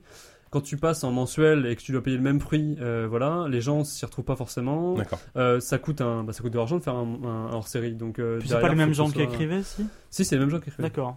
En fait, souvent les hors-séries, ce qui se passait, c'est que, enfin, non, si, si, c'est, enfin, moi j'ai les, écrit les pour des hors-séries étaient pas assez aussi. différenciés en fait du, du mag classique. Non, si, si, c'était très que sur C'était des thèmes vraiment, ouais, c'était par exemple, euh, on a fait un plus en termes de sur, maquettes euh, ou en de choses comme ça finalement. Non, mais je a crois vraiment que c'est plutôt en termes de rythme. C'est-à-dire qu'en fait, sortir un, magazine tous les mois, c'est pas sortir un magazine tous les deux mois. Que sortir 8 euros tous les deux mois, c'est pas sortir 8 euros tous les mois. Et que t'as pas le temps de lire 500 pages en deux mois, enfin tous les, tous les deux mois, on va dire. C'était un magazine par mag. C'est mois. vrai que c'est dur. Non, mais c'est vrai, je pense qu'au bout Ouais. d'un moment, voilà, et quand les gens achetaient un et achetaient pas l'autre, mais nous, on a besoin que ce soit. Quand tu fais un magazine, t'as besoin. Bah voilà, à chaque fois, le magazine marche. Mm. Et ça n'a pas forcément fonctionné. Et le vice, c'était que certains ont très bien fonctionné. Et je pense que du coup, on a essayé d'installer ça, mais que ça n'a pas forcément. C'est euh, c'est lequel qui a mieux fonctionné après. Ouais, il me semble qu'au tout début, alors je sais plus le premier, euh, il a dû très bien marcher. Euh, il semble que celui sur Resident Evil a très bien marché aussi. euh, voilà. Ouais. Mais, euh, mais bon, enfin. C'est ça- c'est un avis personnel, mais je pense que oui, au bout d'un moment, euh, enfin, surtout à ce prix-là, c'est pas possible. Bah ça, j'ai envie de dire, tu vois, ça a été le problème qu'il y a eu un peu, un peu sur joystick aussi. Malgré tout, les, les hors-séries World of Warcraft sur joystick ont extrêmement bien marché. Le problème, c'est que ça a apporté un préjudice, je pense, aussi pas mal à la communauté. Quoi. Combien Ouais. de fois on a reçu des, des mails de mecs, non mais arrêtez de parler de WoW, de machin, de trucs. T'as beau leur dire, bah écoutez, c'est pas nous qui les écrivons, c'est juste, euh, c'est juste Ouais. euh, une marque des- joystick et puis ça sort un truc sur WoW, mais c'est pas nous quoi. Et Ouais. ça, pour pour autant, je pense que ça dégoûte un peu ton lectorat. Bah après nous c'était si, nous, euh, hein. c'était oui, nous, non, c'est mais- nous qui Ouais, faisions c'est les pas hors-séries, pareil. donc il y avait une cohérence, euh, ne serait-ce qu'au niveau Oui, de là, là, il y avait une cohérence euh, justement, le, lecteur, il, le lecteur, il s'en fout que ce soit toi ou pas toi qui l'écrive. Il voit juste, il voit juste la marque du truc Ouais, non, mais et c'est euh, ça. ça souille un peu la. ouais. Malgré tout, en hors série, tout ce que le mec voit, c'est que tu fais pas que le business pour lequel il t'aime en fait. Le mec il Ah ouais. t'aime parce que tu fais un magazine, on va dire Ouais, généralement. mais nous ça se recoupait pas mal parce que finalement on avait des dossiers, c'était comme un énorme dossier si tu veux. C'était Ouais, un truc. C'est Mm. juste, je pense, en termes de rythme où vraiment là, je pense que c'était pas, les gens étaient pas prêts. Et c'est pas la seule cause. Hein. Je pense après c'est à l'arrivée quand tu regardes, tu fais bon, peut-être que c'était pas le bon choix. Euh, mais bon, enfin voilà, pour moi c'est l'une des, des causes. euh, Mm. Je vois JK qui s'énerve, alors je vais aller très vite. Euh, Je suis tout rouge là. euh, je sais même plus ce que je voulais dire du coup. T'as bah JK, voilà. arrête de t'énerver euh, Non, sérieux, je vois plus du tout là. Bon bah c'est pas grave. on- on- voilà. Donc donc. euh, Et celle-là, on la coupera pas au montage. Voilà, hein, ça parce va, qu'elle est pas au vraiment montage. euh, donc tu bosses, tu travailles aussi pour jeuxvideo.com depuis maintenant pas mal de temps. Ouah, je sais, je reviens. Oh, putain, quel relou. Non, parce qu'on a, parlé, on a vas-y. parlé beaucoup Rapidement. de mort et je voulais parler de vie. Oui, je veux parler de la vie, oui, c'est mon, oui, c'est mon côté un peu catholique. Oui, parce que ma grand-mère était catholique. Euh, je voulais vous On lit dire. totalement. là. Il fait chaud, euh, faut dire qu'il fait chaud. euh. C'est la Et- moustache et- qui mais parle. alors toi, donc, justement, parce que t'as bossé à JVcom, c'est pour ça que j'y pense, et t'as bossé même au Mm. One Life ou à- dans d'autres médias plus classiques. Est-ce que toi, en tant que journaliste, pigiste, machin, bosser sur un Mac vraiment différent comme ça, et c'est- ça t'a fait, enfin, est-ce que ça t'a fait kiffer, point, enfin, est-ce que C'était juste génial en fait. Mais en termes de vraiment de, de- déjà il y a une liberté de ton. euh, après moi je, enfin je différencie vraiment télé. Bon, je l'avais en télé mais t'as as des contraintes qui sont liées à la télé. en ton, fait. c'est quand même assez libre. Euh, ouais voilà donc en- sur papier vraiment ce que j'ai voilà c'était juste parfait. C'est-à-dire qu'en termes de liberté de ton, y a- on aménageait même la place si on avait besoin de place par exemple. Ou de, il n'y avait pas de souci là-dessus. Enfin on pouvait toujours s'arranger. euh, euh, justement le fait que le Mac soit grand, t'as toujours les moyens de, de, de- de- tu vois de te faire plus plus grand, plus petit machin, de te débrouiller. On rajoute 100 pages. Non, ouais, mais- on rajoute 100 pages. Sans page, c'est pas ouais. C'est chaud, ouais. Mais c'est vrai que tu peux rajouter deux 400 pages ou, magazine. par exemple, machin- enfin c'était possible quoi. Et euh, en fonction du, de l'intérêt du contenu. Euh, bref, mais euh, oui, c'était juste génial. Enfin vraiment, euh, j'ai vraiment euh, aimé justement cette liberté, cette possibilité d'aller à fond dans des sujets que je, enfin je pense que je pourrais à peu près jamais faire ça ailleurs parce qu'il y a toujours des contraintes de, de lectorat, tout ça. Là, on était vraiment libre. Enfin, je sais pas, on, vraiment on faisait ce qu'on voulait quoi. Et c'était vraiment, euh, non, c'était vraiment, enfin, en termes d'écriture, dans un magazine de presse, je pense que c'est quasi impossible de retrouver ça euh, ailleurs en fait. Euh, Justement, pour toi, je, je vais faire la transition avec jeuxvideo.com, c'est que donc avec avec IGMA qui était un mag, on peut dire entre vraiment de gros guillemets élitiste, c'est-à-dire que- qui, qui intéressait vraiment euh, pas le, le mec qui joue euh, qu'à Call of Duty par exemple ou qu'à FIFA, voilà, qui- voilà, qui a envie de- d'en apprendre plus sur le jeu vidéo, ne serait-ce par le que par le, le rétro ou l'approfondissement de chaque sujet. Donc d'un autre côté, tu passais avec ça, donc des Ouais. sujets très pointus, et d'un autre, tu bosses donc aussi pour jeuxvideo.com, où là, tu, tu te confrontes à un tout autre lectorat, Mhm. ou euh, ou par exemple, où là, tu, par exemple, tu vas faire des previews de Call of Duty, ou Mhm. des tests, ou des, enfin surtout des previews, toi, Ouais. et où euh, le retour public est complètement différent, et, euh, et comment tu arrivais à toi à passer de donc d'un Mac comme IG où, euh, où il y avait vraiment euh, quasiment que des... Enfin, en tout cas, les gens qui lisaient étaient vraiment fans de l'objet, Mhm. à jeuxvideo.com où tu t'en prends quand même plein la gueule à chaque papier, quoi. Alors en fait, euh, si tu veux, moi je, je pars du principe, euh, c'est mon boulot, c'est-à-dire que c'est le travail du journaliste de s'adapter à son lectorat, ça fait partie de ton job, faut savoir le faire, tout le monde sait pas le faire d'ailleurs, il y a des mags où, où les gens écrivent, enfin comme dans un mag grand public, c'est un mag spécial, enfin, il faut savoir s'adapter. Donc euh, ce qui se passe, c'est que j'écris évidemment pas de la même manière, euh, Mhm. pas pour les mêmes publics, jeuxvideo.com c'est évidemment pour un public plus large, Euh, il y a une tranche d'âge plus, plus basse aussi, euh, enfin voilà, tout le monde lit, ça dépend, des- on parle de tous les jeux aussi, mais, euh, mais de manière différente. Euh, les retours du public, en fait, euh, c'est- pas les tu mêmes. les lis les que- commentaires? Non, enfin. je- Tu Non, mais vraiment. Au bout d'un non, mais moment, c'est tu les plus. la ouais. base, non, mais pas, le problème de, Ouais. le problème de- d'internet c'est toujours le même c'est à dire que les mecs sont la plupart sont euh, anonymes donc euh, enfin non ils sont tous anonymes ils sont tous anonymes donc du coup euh, euh, il y en a À un toi. sur euh, 500 000 qui sont intéressants tu vois qui qui- enfin qui est intéressant qui va qui va te construire son son son il peut même te enfin moi j'adore la critique c'est intéressant enfin moi je discute avec les mecs c'est super intéressant le problème c'est que la plupart ne, ne, ne construisent rien sont juste là pour mettre un mot et puis voilà ils se barrent Mmh. donc non non ça sert à rien je pense que ça sert quand t'as rien. 500 commentaires sur le monde article, euh, bon, au bout d'un moment, non, faut faire le tri. non, mais c'est- c'est vrai que- non, mais le problème c'est ça. Quand tu lis, quand voilà, mais quand tu lis, il faut que ça t'apporte quelque chose. C'est-à-dire, faut que c'est un échange, quoi. Lui, ça va lui ouais. apporter un, voilà, il discute avec toi et tout ça. Et Mm. toi, bah, aussi, tu vois, tu discutes, euh, euh, c'est un échange, ça, c'est intéressant d'avoir des points de vue. Mmh. Bah, il y en a pas, donc, euh, tu, tu lis pas, quoi. Ça sert à Mais rien. Est-ce qu'il y a des choses que justement, parce que le fait de bosser pour un, un site comme jeuxvideo.com, est-ce qu'il y a des choses que tu trouves plus enrichissantes que travailler pour un Mac comme IG, par exemple? Qu'est- qu'est- Qu'est-ce qui... En fait, euh, c'est pas la, la, enfin, c'est, on travaille pas de la même manière dans le sens où, euh, alors, ce qui est assez extraordinaire, c'est que moi j'entends souvent les gens parler de jeuxvideo.com sans jamais y avoir bossé. Et pour le coup, moi, j'y travaille depuis 3 ans.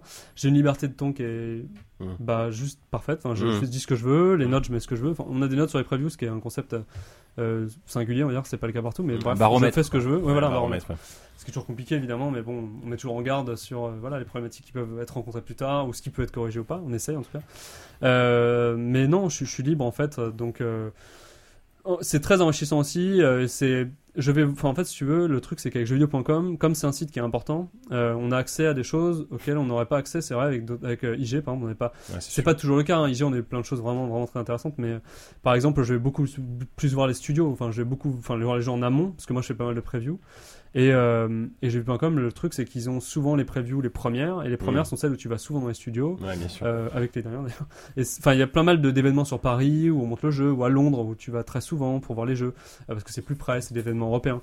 Mais aller voir dans les studios, par exemple américains, tout ça, c'est pas toujours le cas, ou même au Japon. Et euh, c'est c'est ce que t'offre ce genre de, de, de, de site aussi, c'est-à-dire que comme ils sont importants, on les invite, et toi tu vois les choses en amont, et derrière, en plus, comme moi j'ai la liberté de ce, que je ressens, bah écoute, euh, voilà, je m'y retrouve, et, euh, et Mm. c'est enrichissant d'une ouais, d'une autre manière, ouais. Walou, une dernière que question. J- JVcom, Après, on c'est le, le on premier, c'est pas, ma question, mais JVcom, c'est c'est le premier site d'Europe, je crois, en France. Enfin, en- en- c'est le premier site d'Europe en France.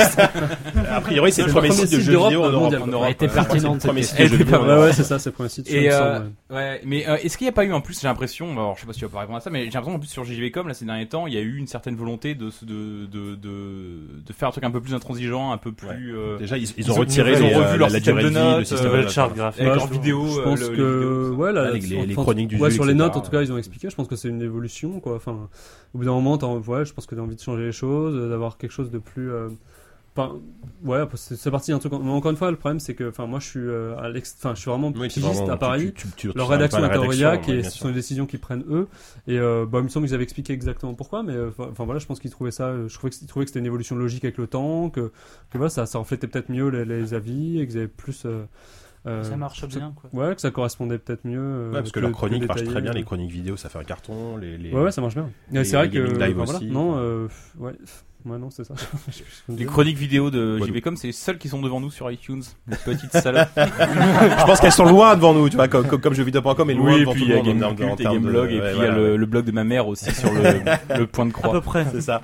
Euh, bah, Pierre-Alex, merci. Je pense qu'on a fait un, un bon tour. Bah, Malheureusement, je pense que c'est un débat qui pourrait durer, enfin, une discussion qui Ouais. pourrait durer des heures, mais bah, on pourra te réinviter éventuellement pour, pour parler de ce que tu veux. Pour, que, pour ce que tu vis. Donc, juste, pour finir, l'avenir, c'est jeuxvideo.com. Euh, t'as- t'as- d'autres projets, d'autres médias Ouais, sur- je, bah, tu je collabore à d'autres euh, ouais. magazines plus généralistes Ouais. et. Euh, Collabo Pardon. Écoute, euh, Pardon. pour l'instant, ce sera Gratuit. tout parce que la presse, euh, voilà, enfin, pour retrouver un poste aujourd'hui, c'est pas évident, quel que soit le. Tu restes en jeu vidéo Bah pour l'instant, euh, je suis dans le jeu vidéo, donc euh, voilà. Mais je suis pas du tout. euh, Enfin, moi j'ai une formation. euh, moi j'aime tout, donc euh, j'ai une formation euh, de journaliste, pas uniquement de journaliste jeux vidéo, et je suis pas. Euh, je suis journaliste, donc euh, voilà. Enfin, il n'y a pas de souci. Moi, je ferai. D'accord. euh, si le rédacteur en chef du monde nous, nous écoute, par exemple. J'ai travaillé pour le monde.fr. euh, Ah bah voilà. Un petit peu. Voilà, Euh, tiens, prends ça. Tiens. Boum Mais c'est Euh, pas non plus le même. euh, Ouais. Merci beaucoup Pierre-Alex. Euh, bah, on conclut cette rubrique de l'invité et on va passer au blind test. Baby, you know you're the one for me. You and me and her, simultaneous you Et donc c'est l'heure du blind test, cette fois-ci euh, préparé par, euh, par Monsieur Walou, euh, qui apparemment ça fait une semaine qu'il nous tease sur un concept absolument incroyable. Il nous dit vous a allez voir, ça va être en fait. génial. Et euh, donc du coup... C'est vrai que j'avais un concept un peu fou. as- Non, alors- que tu nous as préparé Je t'en ai parlé, n'en parle pas parce que ça risquerait de spoiler, peut-être. Ah, Alors, euh, parce que je l'ai un peu transformé. Mais toujours est-il que c'est vrai que j'avais préparé un concept fou et j'en ai préparé un deuxième. Donc sur le coup de 21h30 hier soir, j'ai eu une idée de blind test. T'es un coup. vrai concepteur. toi. Et je me suis dit, je vais faire un blind test sur les jeux dont les héros ont la moustache. Ah, Tout ça d'où parce que la t'as la moustache, moustache, d'où la moustache de Donc Walou. du coup à 21h30 hier, je me suis dit tiens, je vais me laisser pousser la moustache. jusqu'au bout, immersion jusqu'au bout. c'est Donc voilà, T'es un peu le Bernard de la Villardière de- du Une podcast. quinzaine d'heures de moustache et, et me voilà. Alors les équipes, euh, bah, comme d'habitude, euh, donc Oupi, Diz, euh, bah, euh, Pierre-Alex. Pierre-Alex et euh, bah, Force Rose, Yannou et Jika. Ok, et là je vais vraiment compter les points parce qu'en fait il va y avoir deux niveaux. D'abord, je vais vous demander, je vais vous passer, on va vous passer la musique. D'ailleurs, Oupi va vous passer la musique. Celui qui la trouve a un point et celui qui va me citer le personnage du jeu qui a une moustache aura un deuxième point. Ah, parce que c'est pas forcément le Putain héros qui a une moustache. merde. C'est pas forcément le héros qui a une moustache ou ça peut Bah être un personnage parfois secondaire oui, parfois non. Oh la Alors, vache. celui qui me donnera le nom du jeu aura la priorité pour me donner le nom C'est- du personnage ju- que la c'est une moustache. question, c'est c'est que des jeux PC ou il y a de tout?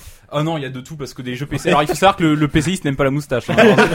C'est bien que sauf toi apparemment. ouais. Il y a des études. Oh bah non, mais je me la raserai en rentrant La chez moi. moustachophilie. Allez, c'est parti. Super Mario Bros 2, Non, mais vas-y, allez, je te la Super Mario quand même. Bros, Euh, Super Mario World. Voilà. Super, ouais. Ah bah Bah, Mario, Mario. Mario, Bah, Luigi, voilà, euh, deux points. Mario, Luigi et, et Yoshi éventuellement le matin quand il se fait raser. Et la princesse Peach. La princesse Peach. Mais ça, y a personne qui le sait. Personne ne le dit. ça. Alors Bon. ça voilà, ça c'était pour illustrer, Je suis c'est au assez taquet, là, je suis au facile. taquet, là. Il y aura des trucs un peu plus difficiles et il y aura des trucs un peu plus cons. Allez, on peut envoyer tranquillement la deuxième. Putain, c'est mystérieux ça. C'est pas Nancy Drew. Michel Jarre, il a pas de moustache. Ah, euh, Civilisation 4. Mais la moustache Alors, Staline Par exemple. C'est une blague J'avais aussi Bismarck, Cyril, euh, Cyrus, De Gaulle, Gandhi. Silure Gandhi Gandhi, ah bah oui, Gandhi avait une moustache. Non, mais on dirait le roi lion quoi. C'est Simba qui a la moustache là. C'est vrai que c'est très roi lion, ouais. C'est notre père en Swahili. Ouais, deux, celui-là exactement. Genghis Khan, Hammurabi, j'en ai plein. J'ai euh, Staline, Saladin, effectivement. J'ai Louis XIV. En fait, ils avaient tous une moustache. Louis XIV, c'est pas de moustache, qu'est-ce que tu racontes Dans Civi- écoute, je te parle de Civilization 4. Dans Civilization Ah 4, oui. il y a une petite moustache Si, extrêmement il y avait une moustache, raffinée. D'accord. Bon bah ça commence Alors. bien, ça commence fort là. Ça Quatre pour commence nous, 4 là. points pour vous, 0 pour vous, même on moins a 1, j'ai cru quatre compter points, moins 1. euh, alors, le jeu numéro 3, je ne le connais pas et je l'ai mis juste parce qu'il me semblait qu'il y avait de la moustache dedans, mais je pense que vous, semble vous, vous pouvez trouver, je pense.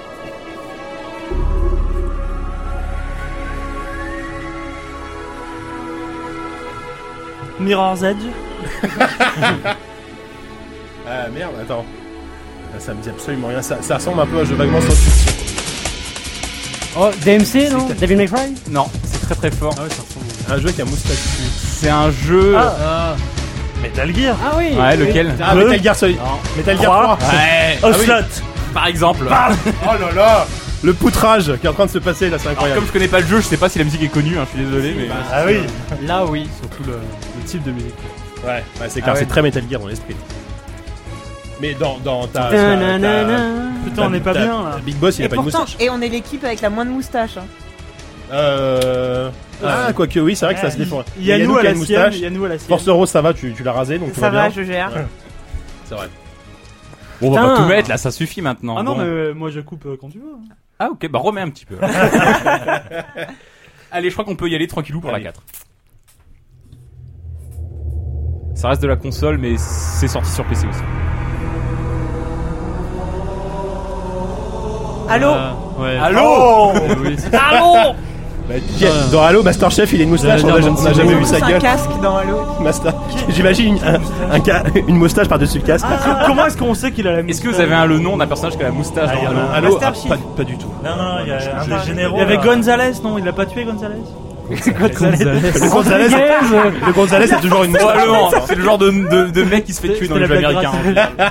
Ouais, si c'est. Ouais, ou. Rodriguez, ou j'en sais rien, mais. Bah écoutez, j'avais, c'est le point va être pour moi. Hein, euh. Non, non, non. j'ai le sergent-major Avery Johnson. Apparemment c'est le sidekick. Moi j'ai Ah ouais. jamais joué à Halo, j'en sais rien. C'est vrai que les sergents majors ont souvent la moustache dans les jeux. C'est vrai. C'est un prérequis. hein. C'est vrai. 7. Ouais. Tu peux baisser un tout petit peu le retour parce que moi j'ai- le tympan qui Ouais, commence non, à pardon, fondre là. Parce qu'en plus je sais que le, quel mor- le morceau qui vient d'après fait à peu près Ah, mais je sais 138 pas. décibels même je, quand je tu vais mets à baisser le 0. son de base. C'est la 5, c'est ça C'est exactement la 5.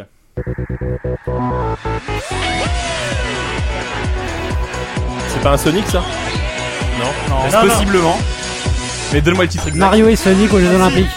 Ah bah euh, ouais, mais d'accord. Non, non, non, C'est c'est Sonic 3D ça Non, C'est pas ce que Oh, c'est. mais Sonic 3D, c'est quoi Sonic 3D déjà C'est le putain de Sonic avec la Saturne là Sonic Racing. C'est Sonic. et- Alors la- le, le, le titre de la chanson c'est City Escape. Et le morceau, si vous l'avez pas, je Sonic crois que je vous le Adventure, donne. Sonic Adventure. Je vous donne la JK. Sonic Adventure. Oh là le là. Bah Mais Robotnik. qui a la moustache Robotnik Oh là Robotnik. là Alors, Ouais, les bah, après, aficionados, après, j'avais après le camp d'en face, c'est quand même dit Sonic en premier, je crois. Non, Ah c'est oui. moi qui ai dit Sonic. Qui a dit Bah, c'est vrai, c'est toi, Je crois que c'est moi, ouais. Je crois que tu es dans ton Je suis camp. vraiment trop agressif. J'avais aussi, et ça, ça aurait compté triple, j'avais aussi Big the Cat, aussi en personnage Ah, moustachu. Ah, gros chat. Je sais même pas qui c'est, tu vois. C'est un personnage de Sonic Ils sont de plus en plus durs ces putains de blind tests quoi. Ouais, On y arrive de ouais. moins en moins. Que si, vous y bah, bah, et vous, c'est vrai que vous, vous Ah, Euh, bien. JK il y arrive mais c'est tout. Allez, non, mais après, ça va être bien. Sixième.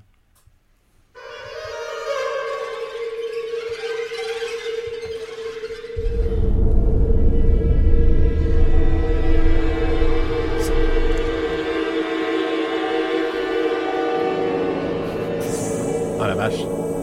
J'ai coupé l'intro pourtant. C'est un survival horror, non? Bah, si c'est Pikmin. euh, ça C'est une trilogie. quand même. Mass Effect? Bioshock Infinite. C'est un FPS. euh, Trilogie de FPS. Far Cry? Non. Half-Life 3 qui est pas Ah, mais on dirait Bioshock, sans déconner. Bah Non c'est bien ce que c'est Bioshock. Ah bah, on- non mais Oupi a dit Je Bioshock l'ai dit. Infinite. Bioshock Ah mais je Infinite. t'écoute pas toi, t'es t'es pas la technique. Alors je peux le personnage? Bah ah, non, bah non, non, toi, le vas-y. personnage. L'ai pas. Andrew Ryan Par exemple. Voilà. Bah même même même Merde. dans, dans le 3 le, le, le père de d'Elisabeth il a la moustache non? Sauf que c'est MC du 1. Comme donc, euh, Stock. voilà. Comme ça qu'il Il a la barbe. Il a la barbe ouais. ouais. On parle de Bioshock 1, donc je mets Bon, bah, du coup ça fait, hein. ça fait ça fait un point pour Ça chaque fait euh, 10 1. Ouais, ça fait dans ma tête. Putain, Allez. Bien ouais. Non, j'ai gars. Ouais, 9, d'accord. 9, 1 et 1 point pour moi. Eh, tu vas pas faire chier à un point près quand même. Se note ses points. Je lui, concède quoi. ce que tu veux. Il a des points. ouais. Il va me avoir du, réserve pour le super banco. moi. il va avoir du super. Elle a 7, ça envoie du décibel, de la décibel aussi. Ah oui. Fighter 4. Alors, Ah, bien, un personnage à moustache. Appelle-moi parce que. Euh... Zangief. Et bah voilà. C'est c'est le seul ou pas il y en a Alors, deux c'est ailes aussi. de Alors, dans Street 4, j'avais Bison, Dudley. merde. il a pas un truc. Bison non. Non, non, non. J'avais Ru- Stone sur Dudley. Rufus, et dans Super Street 4, il y a aussi Vulcan, Akan, et Jen, je sais plus si c'est Super Akan, Street 4 euh, ou Street 4. Il m'a sorti de Guy les chenilles.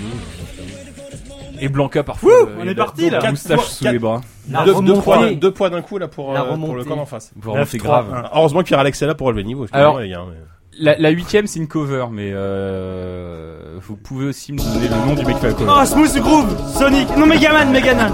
Et Smooth Groove, les deux, les deux ils ont la moustache. Là- et son chat aussi. Et son chat ils ont la moustache aussi. Putain, mais lui- Je veux 3 points, j'en J'ai veux les oreilles qui 19. explosent, arrêtez là. L'é- L'éveil du Putain, Oupi là tu veux respect pour Oupi parce que là, McGroove, bravo, qui est un mec qui reprend a cappella des musiques de jeunesse, tout ça, là c'est Megaman 2. Il est Et, euh, incroyable.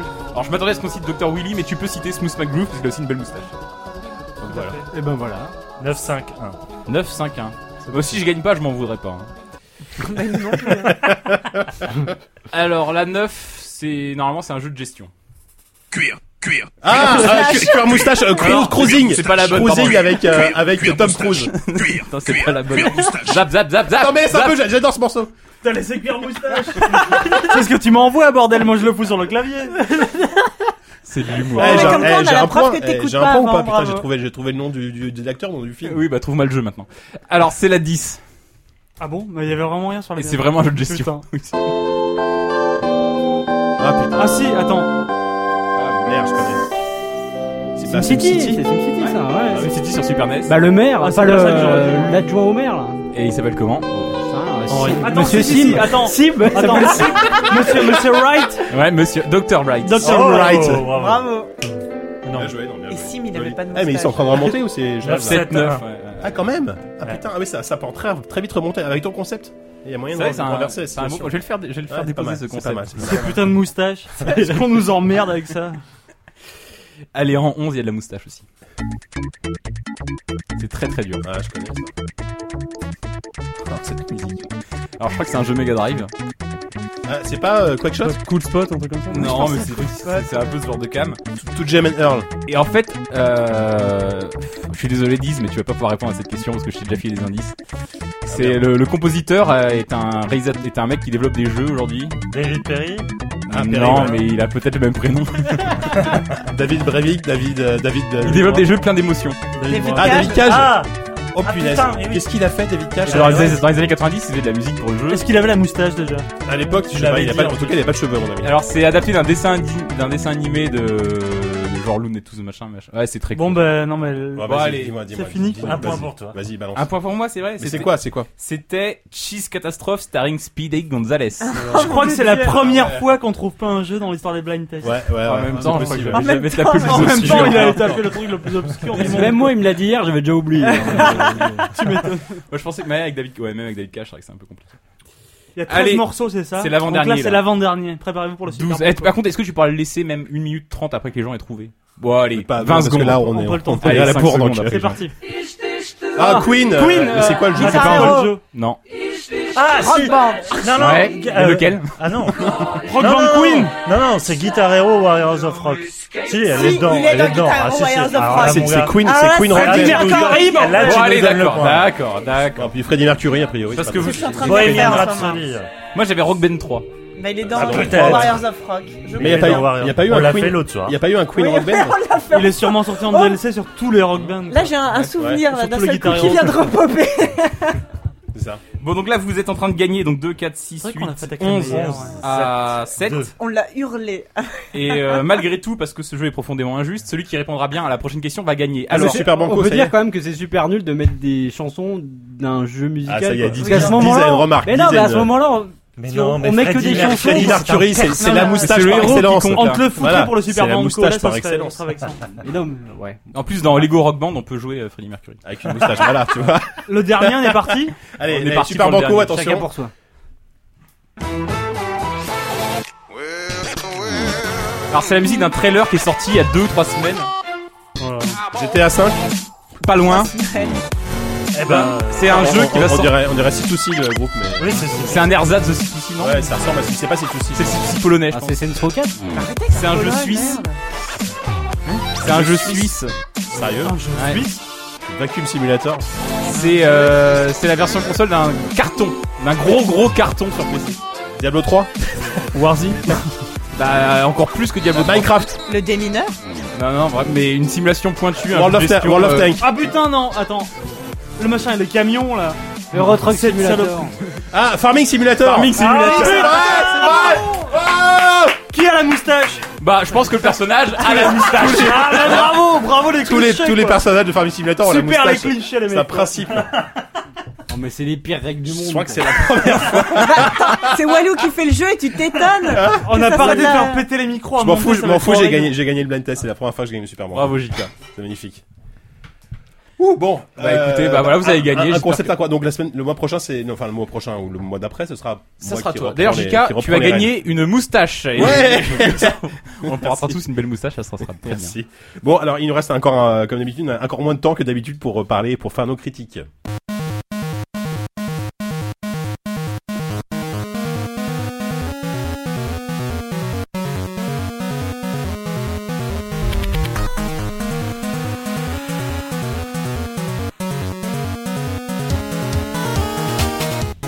Et donc c'est l'heure de nos critiques. Euh, Ce mois-ci, nous avons deux jeux. Euh, on va parler de Rogue Legacy et de Walking Dead 400 Days. Et, et qu'est-ce qui se passe the Days. ah, Forum je the pas. Je sais pas, Pardon, c'est- bah, le bordel comme d'habitude. En fin d'émission, de toute façon, c'est toujours un peu en, en freestyle. hein. Euh, Rogue Legacy, Walou, tu veux en parler? Ah ouais, putain, là, là, on, là, on sent Allez, on y va. plus de 25 secondes. hein. Alors, le Legacy, c'est un roguelike. Donc, c'est un roguelike, c'est-à-dire c'est un jeu où, euh, typiquement, le roguelike, c'est un, jeu- un jeu où tu vas rentrer dans un donjon qui va être généré aléatoirement et ça va être super dur. Tu vas en prendre plein la gueule et tu vas mourir. Forcément, à un moment donné.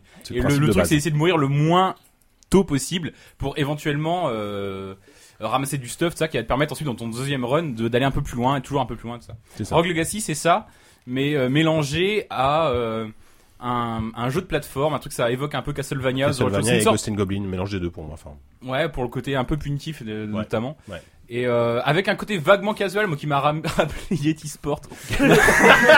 Quoi Attends, attends, explique là, parce que tant pis, on, prend- on prend du temps, mais tu non, non, mais genre les runners, les jeux où tu vas débloquer des items à chaque. euh, Là, tu peux vraiment. Il y a, il y a un feeling comme ah, les jeux qui cartonnent sur iOS et compagnie. Tu vas débloquer euh, des petites compétences qui vont que tu vas Ah acheter oui, avec comme, de comme l'argent. Temple Run et compagnie, ouais. Voilà. Bon après là c'est là c'est un- c'est pas un free to play tout ça. C'est un jeu où tu vas débloquer avec de l'argent que tu vas avoir une game. Tout ça. Oui.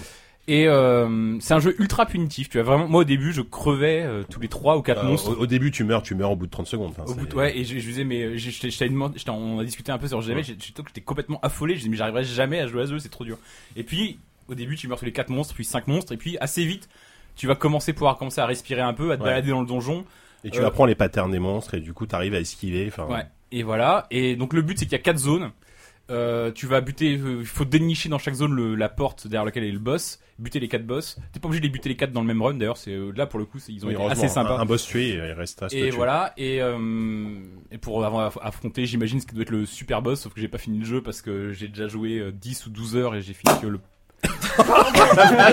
J'ai fini que le premier boss encore. Alors. honte sur moi. Il y a eu un bruit de bière absolument. Ce, ce bruit, c'était pas une explosion, c'était juste la capsule de de Whoopi qui est en train de sauver une Corona. Tout va bien. Tout va Corona qu'on a a priori volé à l'apéro du capitaine en plus, mais Merde. Ça va, pas grave. ça, on va couper parce que sinon ils on, leur où on on, on leur le- remboursera, on leur remboursera une Corona. Euh, et euh, voilà, c'est et c'est extrêmement, ça pourrait être très frustrant, très dur, Mm. et c'est très frustrant, très dur, mais c'est extrêmement satisfaisant. J'ai d'ailleurs laissé parler, parler le bon Yannou. Yannou. Oui, parce que euh, on oublie un truc qui, moi, enfin, moi j'adore le jeu. Vraiment, ça m'a autant euh, effectivement le côté hyper dur et challenge permanent est, est fantastique et euh, parce que t'as vraiment envie de, de, de continuer le jeu et est tellement généreux en items, en progression, en tout ça que t'as envie de te, te Tu progresses faire réellement. punir, quoi. Il y, a- il y a une courbe de progression, mais elle est, elle est, Elle est- elle est raide, mais elle s'arrête jamais. Enfin, vraiment, à chaque run, tu progresses. Tu progresses de, de, de 2 mètres à chaque fois, Ouais. que, à chaque run, mais, Mais c'est ce qui, est, ce qui est gratifiant. fantastique, c'est que euh, à chaque fois que ton avatar meurt, euh, tu incarnes son descendant par la Ouais. suite, et tu peux choisir parmi trois, euh, parmi trois descendants. Et ce qui est génial avec les descendants, c'est qu'ils ont tous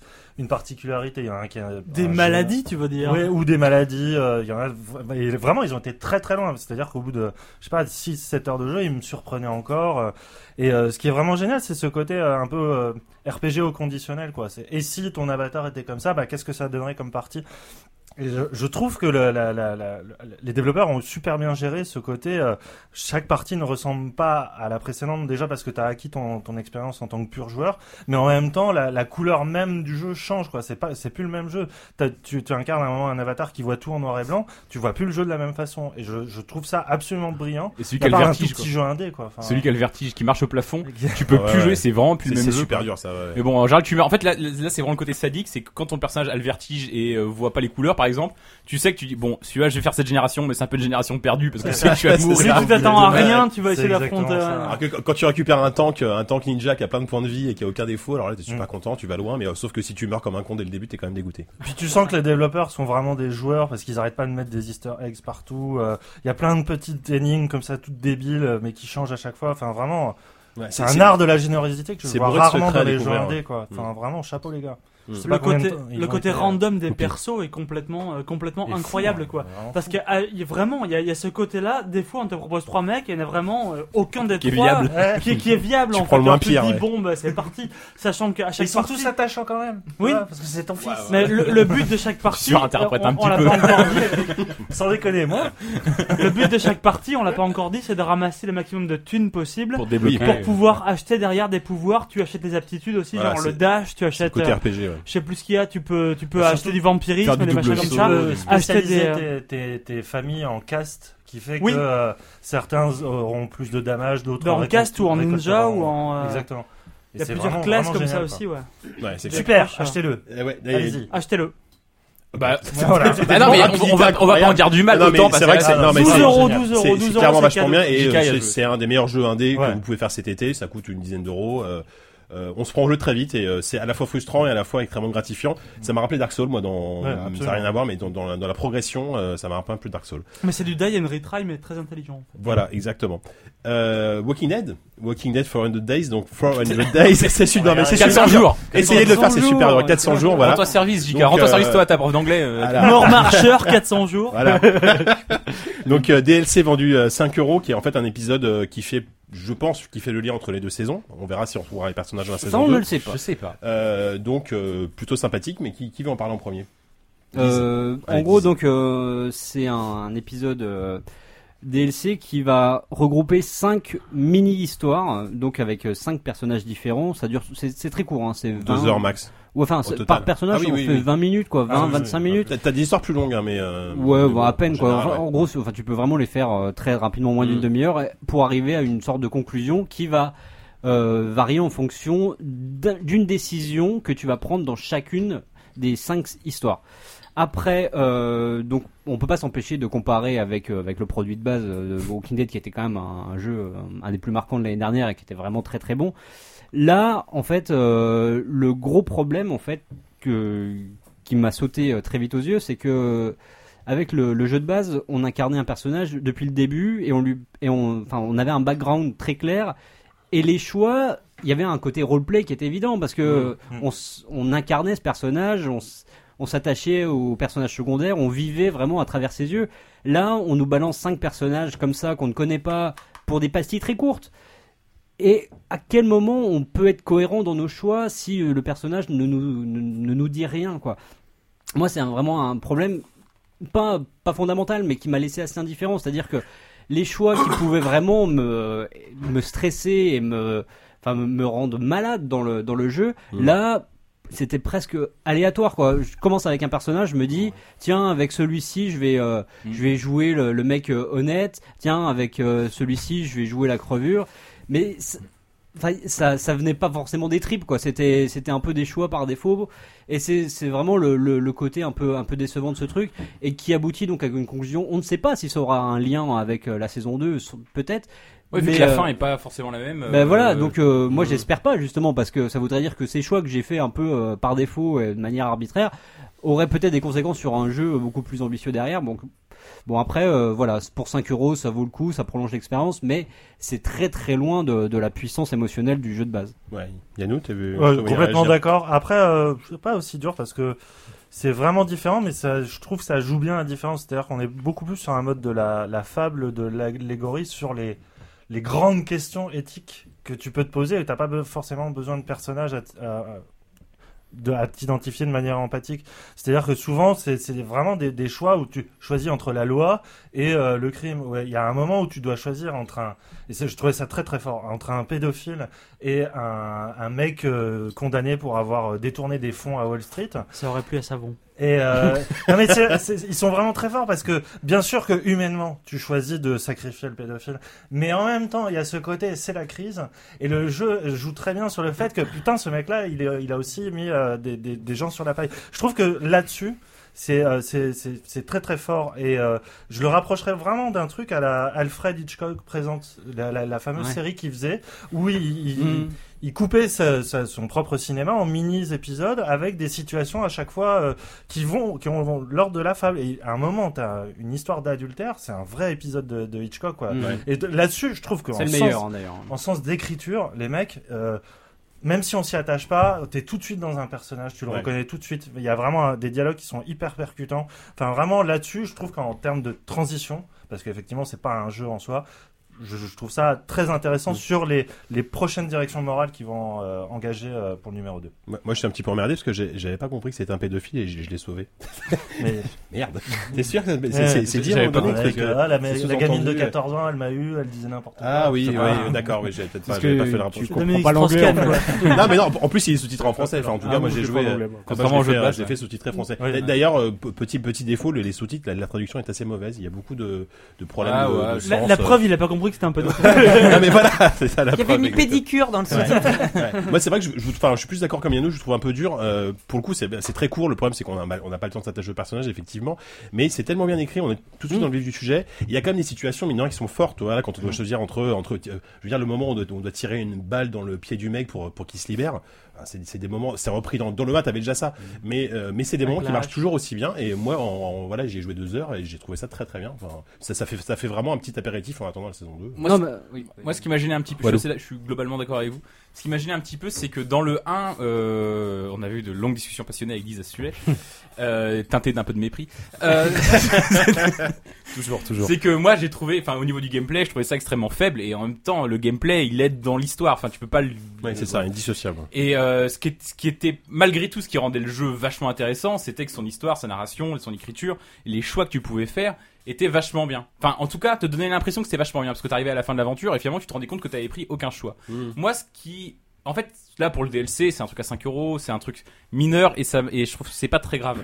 Moi, ce qui m'inquiète un peu pour la saison 2 et c'est une inquiétude qui vient, que m'a éveillé, enfin, ce DLC a éveillé cette inquiétude en moi, c'est que je me rends compte que le 1 c'était un tour de magie, c'était une sorte d'escroquerie, c'était on, on va te faire croire que tu vas prendre des décisions et au final à la fin tu disais ah bah non j'ai pas pris de décision mais bon malgré tout le, trip était bien. Et c'était un tour de magie c'était une escroquerie. Là maintenant je sais que il y a un truc que le truc c'est qu'en fait ces décisions là n'ont aucune importance. Je sais pas si je vais savoir apprécier la saison 2 de la même façon. Et là dans le, DLC notamment alors c'est vrai que c'est peut-être aussi parce que les personnages tu les incarnes pas au final vu que tu incarnes 5 personnages Mhm. Tu, tu, tu, tu, tu, tu injectes pas ce que tu injectais dans le 1.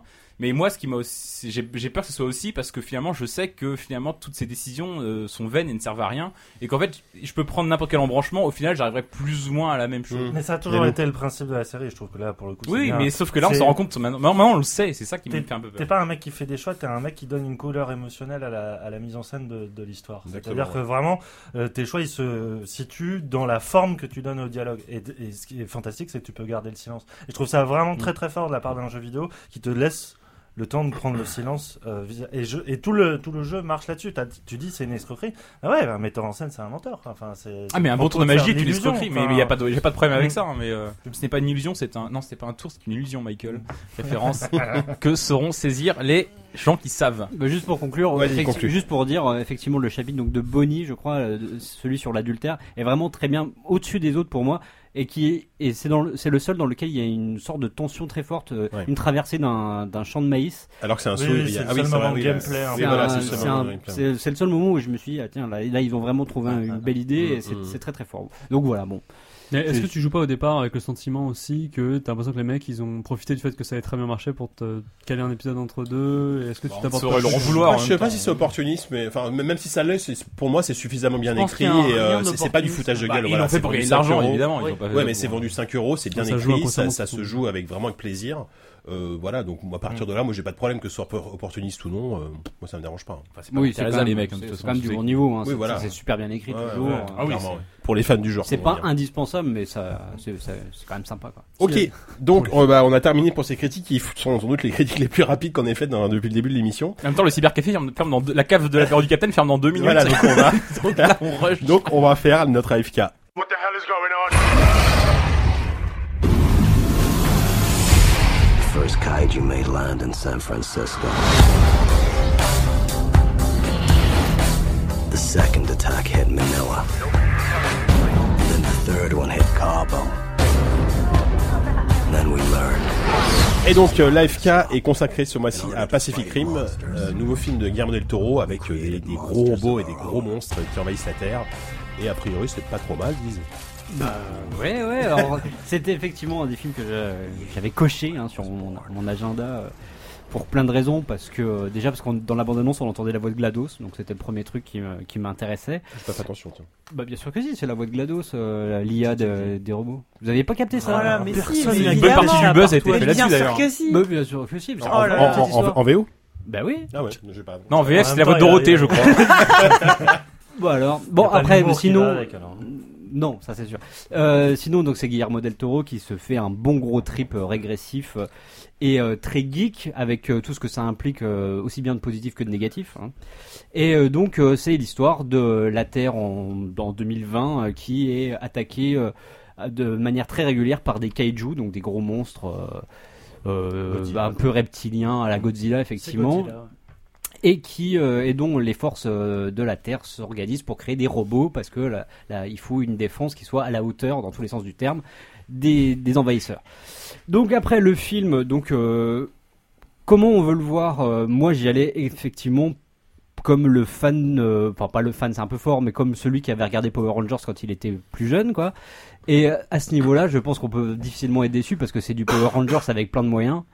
Et c'est un Ouais. truc qui t'en met plein la gueule. Et ça, euh, que ce soit en 3D ou pas d'ailleurs, je pense que si t'as juste envie d'un gros divertissement avec des gros monstres et des gros robots qui se foutent sur la tronche, avec bah, t'es t'es pas déçu et tu retrouves et c'est ça que moi qui m'a plu c'est que tu retrouves quand même l'esthétique d'un épisode de Bioman quoi malgré tout C'est sûr que c'est un bon Mais argument. ça. de- sûr. non mais c'est en termes de couleurs c'est- ouais, C'est quand même euh, plutôt Pat Labor que. non, mais par exemple, pour tout ce qui est euh, faire fi de, de toute l'humanité derrière quand il y a un combat en ville, quoi. C'est vraiment des maquettes, les immeubles s'effondrent, tu t'en fous, quoi.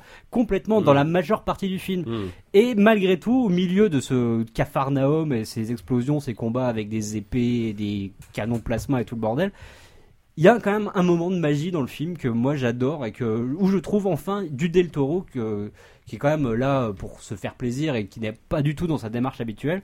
C'est une scène. euh, parce qu'en fait, ce qu'il faut expliquer, c'est que dans le film, pour piloter un des robots, il faut être deux. Ça s'appelle euh, le drift, donc la Le drift, ouais, la La dérive. la dérive, voilà.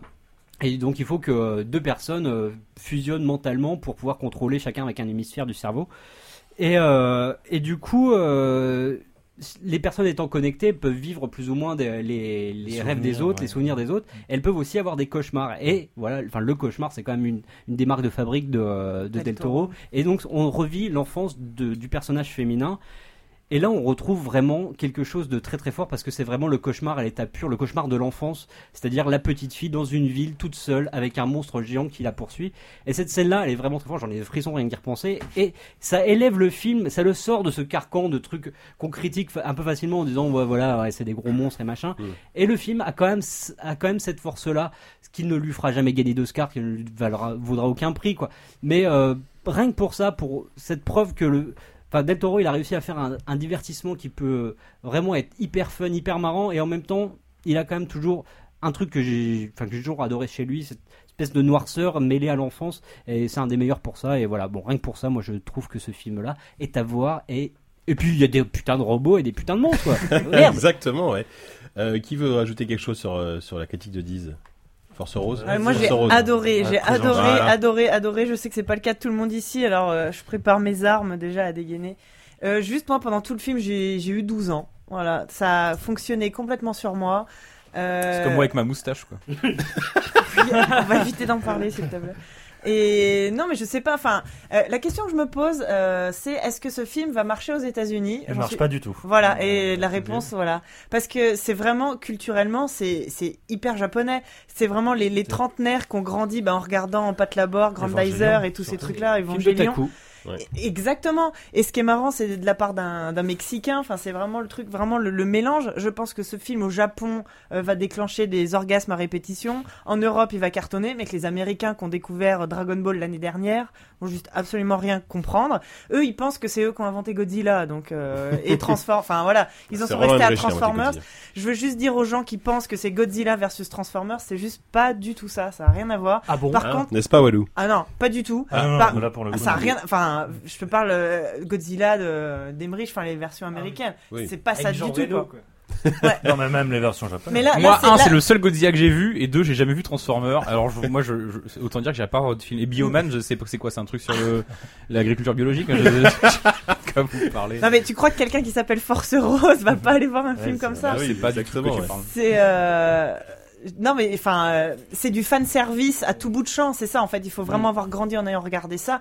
Il y a un moment même où j'ai failli crier fulgure au point. Enfin, je sais pas si vous vous souvenez, une espèce ouais. voilà. Filmé depuis le bras. Ah Ça, non mais c'est c'était très enfin non moi j'ai juste adoré adoré et avec des C'est un first person, un first person shooter. Ouais, c'est ça. ça serait bien que tu te taises en fait vu que t'as rien à dire. J'ai encore deux, trois trucs comme ça en stock. Non, j'ai trouvé que tous les moments d'humour, enfin, on peut parler de clichés. C'est un film qui est rempli de clichés, mais de clichés extrêmement maîtrisés qui sont là euh, exprès. Euh, tous les moments d'action, c'est hyper, euh, c'est carrément épique. Et il y a toujours un petit, une petite scène un peu comique au milieu, enfin, qui vient toujours contrebalancer.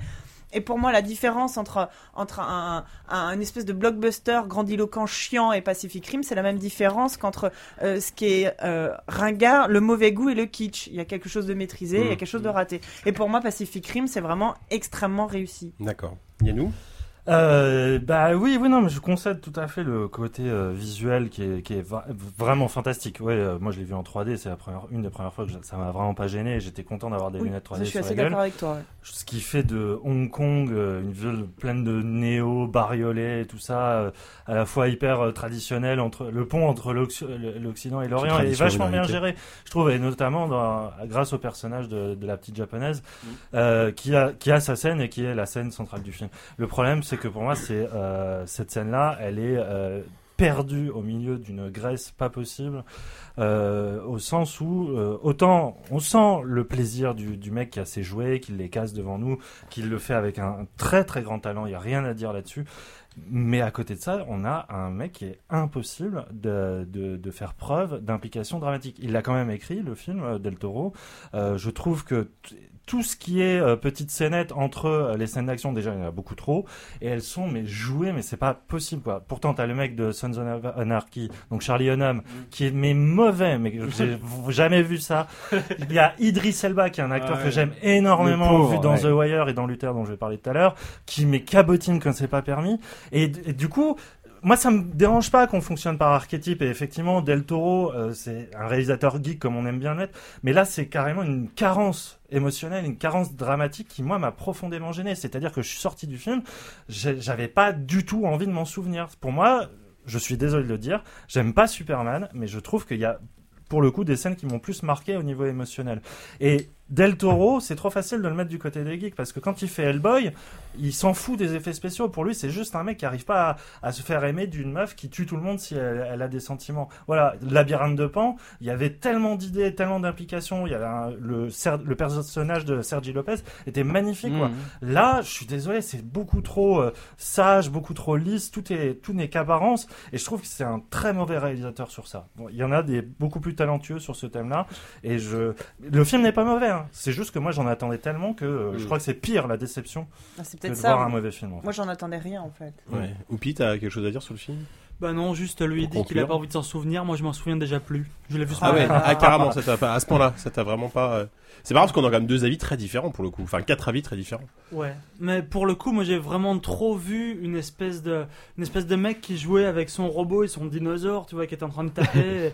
et c'était vraiment euh, genre un, un fantasme de gamin, tu Mmh. vois. Ah et oui, tu mais- comprends. ouais. Le problème, c'est qu'au milieu de ça, il te fout des humains qui ont des aspirations qui sont beaucoup trop convenues. Ouais. Tout est trop convenu. La baston entre les deux rivaux, machin, tout depuis le début. Ah oui, non, mais les personnages sont quoi. très mauvais. hein. Ah, Mais Les ça, je suis d'accord que tout est convenu, mais c'est ça que j'ai trouvé drôle. Moi, j'ai trouvé ça vraiment bien utilisé. Ouais, Ouais, mais il a pas. Distance. Justement, c'est des clins d'œil. J'ai trouvé ça genre bah oui. euh, Ça aurait En pu fait, être- moi, c'est ça- enfin- Ça aurait pu être plus intelligent. C'était très très beau. Ça aurait pu être beaucoup plus intelligent. Moi, j'ai trouvé que c'était le blockbuster hollywoodien. C'est à ça que ça devrait ressembler, quoi. Euh, c'est marrant. Ouais, enfin, C'est le pur blockbuster. Bah oui, mais hollywoodien, la- quoi. je veux dire que ça fait 10 ans qu'on se tape des merdes. Et, et- bah, c'est- Ah Non, mais je suis sais pas, désolé, moi. Tous les films sur les super-héros, les machins, on s'en cogne maintenant tous les. bah ouais, et Trois bah, par an, bah, bah, c'est un peu des merdes. Hein. Et, non, mais là, là, moi, j'ai vraiment, déjà, c'est pas un film qui dure 3 heures et, et- et je sais pas quoi. Enfin, enfin, quoi. long, hein. 2h10. Non, c'est déjà Non, même pas. long. Il fait pas 2 heures. Si, si, deux Ah heures. bon deux heures. Et à peine. puis- Enfin, bon. Ah non, moi, Allociné dit 2h10. Et Del Toro n'est pas à son premier blockbuster, tu vois. C'est vraiment, il, a quand même fait Blade 2 qui était incroyable. Ouais, euh, Mais enfin voilà, là, moi euh, j'ai. En Bon. fait, ça m'a vraiment fait penser. Voilà ce que tu, ce que moi, ce que j'ai envie de voir au cinéma comme divertissement, euh, comme. Enfin, ça m'a fait penser à un truc que j'ai, un reportage que j'ai vu il y a pas longtemps sur euh, quartier Montmartre euh, sur Arte. Ça n'a rien à voir. Mais il y avait tout un passage sur. euh, Sur les monstres de les Montmartre. cinémas. Non, les premiers, les premiers cinémas. le- je sais plus, il y avait. alors, je sais jamais si c'est Gaumont ou Pathé, les deux ennemis. Il y en avait un qui avait construit le plus grand cinéma du monde, tu vois. Genre, et les, les gens se pressaient là-bas et c'était un spectacle. Il y avait trois heures. T'avais les gens de toutes les classes sociales qui allaient. C'était il y a 100 ans. C'était l'événement, le truc que tout le monde Mm. attendait pour s'en prendre plein les Il y yeux. avait 6 places. Ouais, c'est- Et là, non, cinéma non, tu rigoles, il y avait, il y avait excellence. une il y avait, c'était euh, aussi gros que les multiplex d'aujourd'hui, enfin, et les gens y allaient, se déplaçaient, c'était vraiment un C'était 100 fois événement. plus gros. Mais ta gueule! Les gens se déplaçaient. les micros. Et là, j'entends plus de l'oreille droite dans mon casque à cause de toi, et c'est vrai. Et là, j'ai vraiment eu ce sentiment-là, voilà, du gros, du grand spectacle, on se prend, enfin, voilà. Merci. Merci. Je, alors, je suis content que Force se conclue là-dessus. J'ai- pas vu le film, mais je pense que je vais penser comme toi. Euh, merci, mais les amis. J'irai le revoir avec toi avis. avec plaisir. Bah écoute avec plaisir. Euh, on va terminer rapidement comme d'habitude par nos recommandations et on va commencer. Bah euh, Aoupi, t'es en train de te frotter les yeux donc je sens que t'as envie de parler. Ouais. Alors euh, moi c'est euh, La Grande Bellezza, c'est un film qui passe plus au cinéma malheureusement, je pense, mais qui va bientôt sortir en DVD d'ici peu de temps. C'est un film de Paolo Sorrentino, si j'arrive encore à lire. Et C'est un mec qui avait fait. Alors je sais pas, j'ai pas vu tous ses films, mais j'ai vu euh, Disney Place juste avant qui était. Ah, euh, trop. Laissez horrible, parler, laissez parler pas bon. Oupi, laissez Non, parler fr- fr- franchement, ce film-là, où on te dépeint un personnage donc italien à Rome, qui est jet-setter plus ou moins, qui a une vie complètement euh, complètement vide, qui est que tout le monde prend comme un écrivain, mais il a fait un livre quand il était jeune, et derrière il y a rien d'autre. Il y a une vision de Rome qui est superbe, il y a une vision d'un homme perdu aussi qui cherche un peu ce qui a été sa vie, il se considère lui comme un écrivain et puis il se rend compte que finalement sa vie ça a été une succession de fêtes complètement euh, désabusées et sans fin. Et euh, j'ai trouvé ça complètement complètement trop beau en fait. Et euh, ça avait une vision une certaine vision du sacré. J'emploie des mots j'emploie des mots comme ça un peu un peu grand un peu fou mais qui moi qui moi m'a touché. Merci beaucoup. Dis à toi. Ouais. Euh... Sorrentino, d'accord. Bon, euh, moi je vais faire une non-recommandation. C'est-à-dire que euh, ce dont je vais vous parler, il faut absolument pas le regarder. C'est une série en fait qui vient d'être lancée, ça s'appelle Under the Dome. Euh, pourtant avec un casting qui pourrait faire envie, hein, donc ça partit d'une d'une nouvelle ou d'un petit roman de, de Stephen King, adapté par un mec qui a bossé au scénario de comics et de Lost et produit par Spielberg. Sans doute là où le bas blesse d'ailleurs. Et donc Under the Dome, c'est juste l'histoire d'une petite euh, communauté, un petit village euh, dans l'Amérique profonde qui se retrouve piégé sous une sorte de dôme, euh, euh, enfin indestructible. Ça arrive Euh, tous les jours. Voilà, un truc, euh, mis- enfin on sait pas d'où ça sort. Comme dans les si- Simpsons. Le fi- Simpsons, le film. C'est je sais pas. Oui, Peut-être, vrai. ouais. Euh, et donc euh, ils sont piégés à l'intérieur et euh, et donc euh, on va découvrir un peu deux trois histoires euh, familiales avec euh, il y a aussi un, il y a un tueur dans le dans la communauté et il y a toujours ce problème horrible avec les productions Spielberg c'est qu'il y a toujours cette haine du puissant cette euh, ce rapport aux valeurs familiales ce retour comme ça au, au terroir que je déteste par-dessus Déjà tout King aussi. hein. Ouais, mais enfin la, la, la, la série est juste abominable. Pour l'instant, il y a eu quatre épisodes. Moi, j'en ai maté deux. J'ai pas pu aller au-delà. Surtout après le, le twist à la fin du 2 qui est, j'ai face palmé comme jamais. Quoi. Et donc, surtout, mais fuyez. Apparemment, la série va arriver sur M6 à la rentrée ou peut-être un peu plus tard. Mais surtout, ne la regardez pas. Mais fuyez, mais vraiment quoi. C'est super sévère, franchement. Ah non, mais je, je très. non, mais j'ai regardé aussi, c'est très très léger quoi. vous Faut me remercierez après euh, quoi. Vraiment Non, c'est une série légère, y a rien de. Horrible. Bon, euh, Walou, rapidement. Moi, je suis très emballé. Rien-. Je, je viens, je viens de tilter à l'instant que je n'avais strictement rien préparé. Eh ben, Mais Whoopi m'a eu à Vision de Rome. Alors, euh, tu m'as parlé de Vision de Rome et ça m'a rappelé ce bistrot où je suis allé avant-hier où ils font d'excellents rhums arrangés. Qui s'appelle donc. Alors, donc c'est le comptoir général, c'est près du bord du canal Saint-Martin. C'est un bar où t'as l'impression d'être, c'est un bar qui est dans un énorme hangar et euh, mais qui est décoré avec plein de décors ramenés du Sénégal ou partout des trucs africains. Et t'as, et t'as l'impression, et c'est, et c'est un petit bout d'Afrique dans Paris. Et t'es bien, t'as la- la- le soir c'est blindé, il y a la queue, mais en journée il y a de la place. Et t'es bien, tu te poses, tu prends ton petit rhum arrangé et t'es drôle et t'es, et t'es le roi du pétrole quoi. Voilà. Pour toi, le Lorrain. Merci Walou. Pierre-Alex, t'as une recommandation? Euh, ouais, ce sera une série aussi. Alors, elle est pas diffusée. Enfin, elle est diffusée en ce moment aux États-Unis. C'est la troisième saison, donc c'est pas vraiment. Pour toi, New York. série. mais ça s'appelle The Killing. Alors, je sais pas si Ah. J'en ai entendu parler. Je, je, Mais c'est vraiment- ouais, c'est que je dois regarder. C'est une série qui a commencé depuis quelques temps. Ouais. C'est la troisième saison, mais Mhm, euh, elle est mhm. pas forcément très connue et je la trouve vraiment vraiment géniale. C'est c'est euh, c'est plutôt les enquêtes, enfin enquêtes policières qui duraient sur les deux premières saisons entre guillemets. Et du coup, euh, ouais, c'était assez glauque, assez assez sombre. Ça se passe à Seattle et quand on connaît la ville, bon, c'est assez brumeux quoi. Mhm. Et c'est plutôt sympa. Vraiment, moi, j'a- j'accroche beaucoup et la troisième saison est, est très cool aussi. Donc euh, voilà. Merci beaucoup Pierre-Alex. Force Rose. Bah moi, ça sera un film aussi, Monstre Academy. Ah, tu me l'as volé. Mais vas-y, vas-y, c'est pas grave, je m'en doutais. Bah oui, bah oui, non, donc la, la préquelle, c'est ça, euh, de Monstres et compagnie, Pixar, euh, qui se passe donc avant. On voit les, comment les protagonistes se sont rencontrés à la fac. Donc c'est vraiment euh, le campus movie euh, par excellence, avec les fraternités, euh, les initiations et, et tout ça. Euh, non, vraiment euh, super. Euh, ce qui j'ai beaucoup aimé, c'est surtout qu'on sort de la sacro-sainte valeur américaine du qui peut, qui veut peut. Mm. Euh, C'est-à-dire que si tu veux quelque chose très fort, tu y arriveras. Sous-entendu, bah si tu arrives pas, c'est de ta faute, c'est parce que t'es une grosse feignasse. Et là, enfin, on sort de ça et que et non, si t'es pas fait pour quelque chose, bah non, t'y arriveras pas. Mais Et- tu, tu peux quand même y arriver. Enfin, bon, sans spoiler, mais tu, Bah peux, non, quand- tu peux euh, quand même y arriver. Arri- Mais- Non, non, t'y arriveras pas. Enfin, faut que tu trouves ta oui. propre voie. Ouais, c'est ça. Et ça, enfin, dans un dans un dessin animé grand public et en plus pour les enfants, voilà, j'ai juste adoré. Mm, mm, mm. C'est pas gnangnan, c'est vraiment marrant et voilà. Ouais, c'est clair. Yannou, merci Force Rose, Yannou. Eh ben, comme je l'ai dit tout à l'heure, euh, moi c'est euh, une série que j'ai- j'aime énormément qui entame sa troisième saison, c'est Luther, c'est une série anglaise, euh, incarnée donc par Idris Elba, euh, qui est un acteur absolument fabuleux. Euh, N'allez pas voir Pacific Rim pour vous en convaincre. Ah, Mais, euh, non, euh, ce qui est fantastique avec cet acteur, c'est qu'il il jouait, je sais plus, c'est plus Stringer Bell dans The Wire, mais il jouait un, un, un caïd de la drogue, et là il joue. C'est lui. Hein C'est Stringer Bell. Stringer Bell, d'accord. Et, euh, et là, il joue vraiment l'inverse, c'est-à-dire un détective en ciré, euh, dépressif, mais avec une noirceur que j'ai. Enfin, il y en a beaucoup maintenant des séries policières. Il y a beaucoup de séries policières avec des personnages un peu antipathiques, mais celle-là, je trouve que déjà, elle est très très anglaise dans son espèce de d'image aussi un peu comme euh, The Killing, hein, brumeuse, fog un peu lond- londonien. Il y a une, euh, une espèce de, désespoir, mais qui est jamais complaisant. C'est c'est- absolument fabuleux les- énigmes, enfin les, les, cas d'enquête qu'il fait, et c'est avec des méchants. Vraiment, j'ai jamais été aussi mal à l'aise que les méchants dans Luther, notamment une espèce de vision humanisée du Joker qui met le chaos juste au hasard, et je trouve ça ça m'avait terrorisé quoi. Et je, vraiment, cette troisième saison s'annonce assez fabuleuse. Merci beaucoup, Pierre. Alors moi, je vais terminer rapidement. euh, C'est Yannou, c'est Yannou, Merci, c'est- oui, merci Yannou. Je suis fatigué. Euh, bah moi, du coup, je vais improviser un AFK parce que je, je voulais parler de Monstre Academy. Euh, un- je vais parler d'un auteur de science-fiction. Je suis en train de lire un, un, un de ses troisième, romans- enfin un troisième roman qu'il a écrit, mais il en a écrit beaucoup plus. Ça, ça il s'appelle Oui, c'est Robert. moi son troisième, troisième roman. voilà. C'est ça. Alors, à, à chaque fois que je finis la FK, c'est toujours le bordel. Laissez-moi parler, bordel. Euh, non, cet auteur s'appelle Robert Silverberg. Alors, euh, je pense que les amateurs de SF le connaissent très bien. Euh, je recommande particulièrement. euh, là, je suis en train de lire Le Grand Silence, mais j'en suis début. C'est une histoire classique d'invasion, euh, façon la guerre des mondes.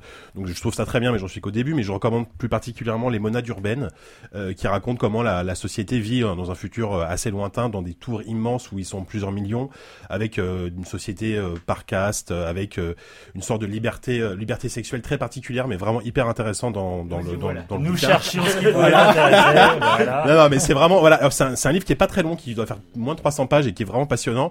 Euh, le deuxième, c'est l'homme programmé, l'histoire d'un homme en fait qui euh, d'un tueur, d'un tueur en fait qui euh, au lieu d'être mis à mort et euh, sa mémoire est complètement effacée, il se retrouve dans la peau d'un type complètement lambda, sauf que l'âme du, du tueur rejaillit et il y a une lutte en fait entre entre ce, personnage complètement normal et ce tueur. Et ce qui est bien avec Silverberg, c'est que son style est à la fois hyper hyper fluide, hyper accessible. Ça se lit tout seul et, et ça brasse des, des idées de, de société futuriste, plus ou moins plus ou moins fascisante. Il y a un peu de Orwell, etc. Et ça mélange plein de choses, mais c'est euh, c'est toujours hyper intéressant. Donc voilà, ce monsieur a dû écrire à peu près 40 000 livres, mais, euh, mais Les Bonades Urbaines et L'Homme Programmé est très bien, et euh, Le Grand Silence, a priori, s'annonce aussi très bon.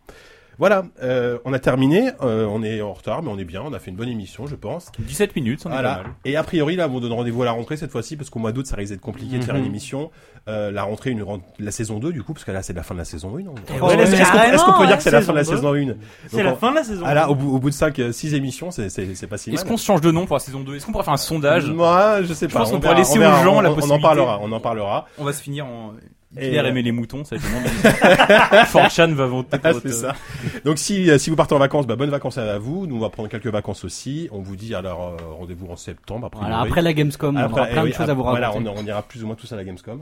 Merci Pierre-Alexandre. Et merci, voilà, je, pff, je suis fatigué. Et merci beaucoup à Pierre-Alexandre d'être Merci à vous. venu, de m'avoir parlé de bah, d'IG, de, de son métier. C'était fort intéressant et on- tu reviens quand tu veux. Pas de problème, avec plaisir. Et, euh, et voilà. Mais pas Et nous- demain, on n'est pas là. hein. Voilà. Et nous on vous dit à rendez-vous en septembre. Gros bisous. Ciao. Smack.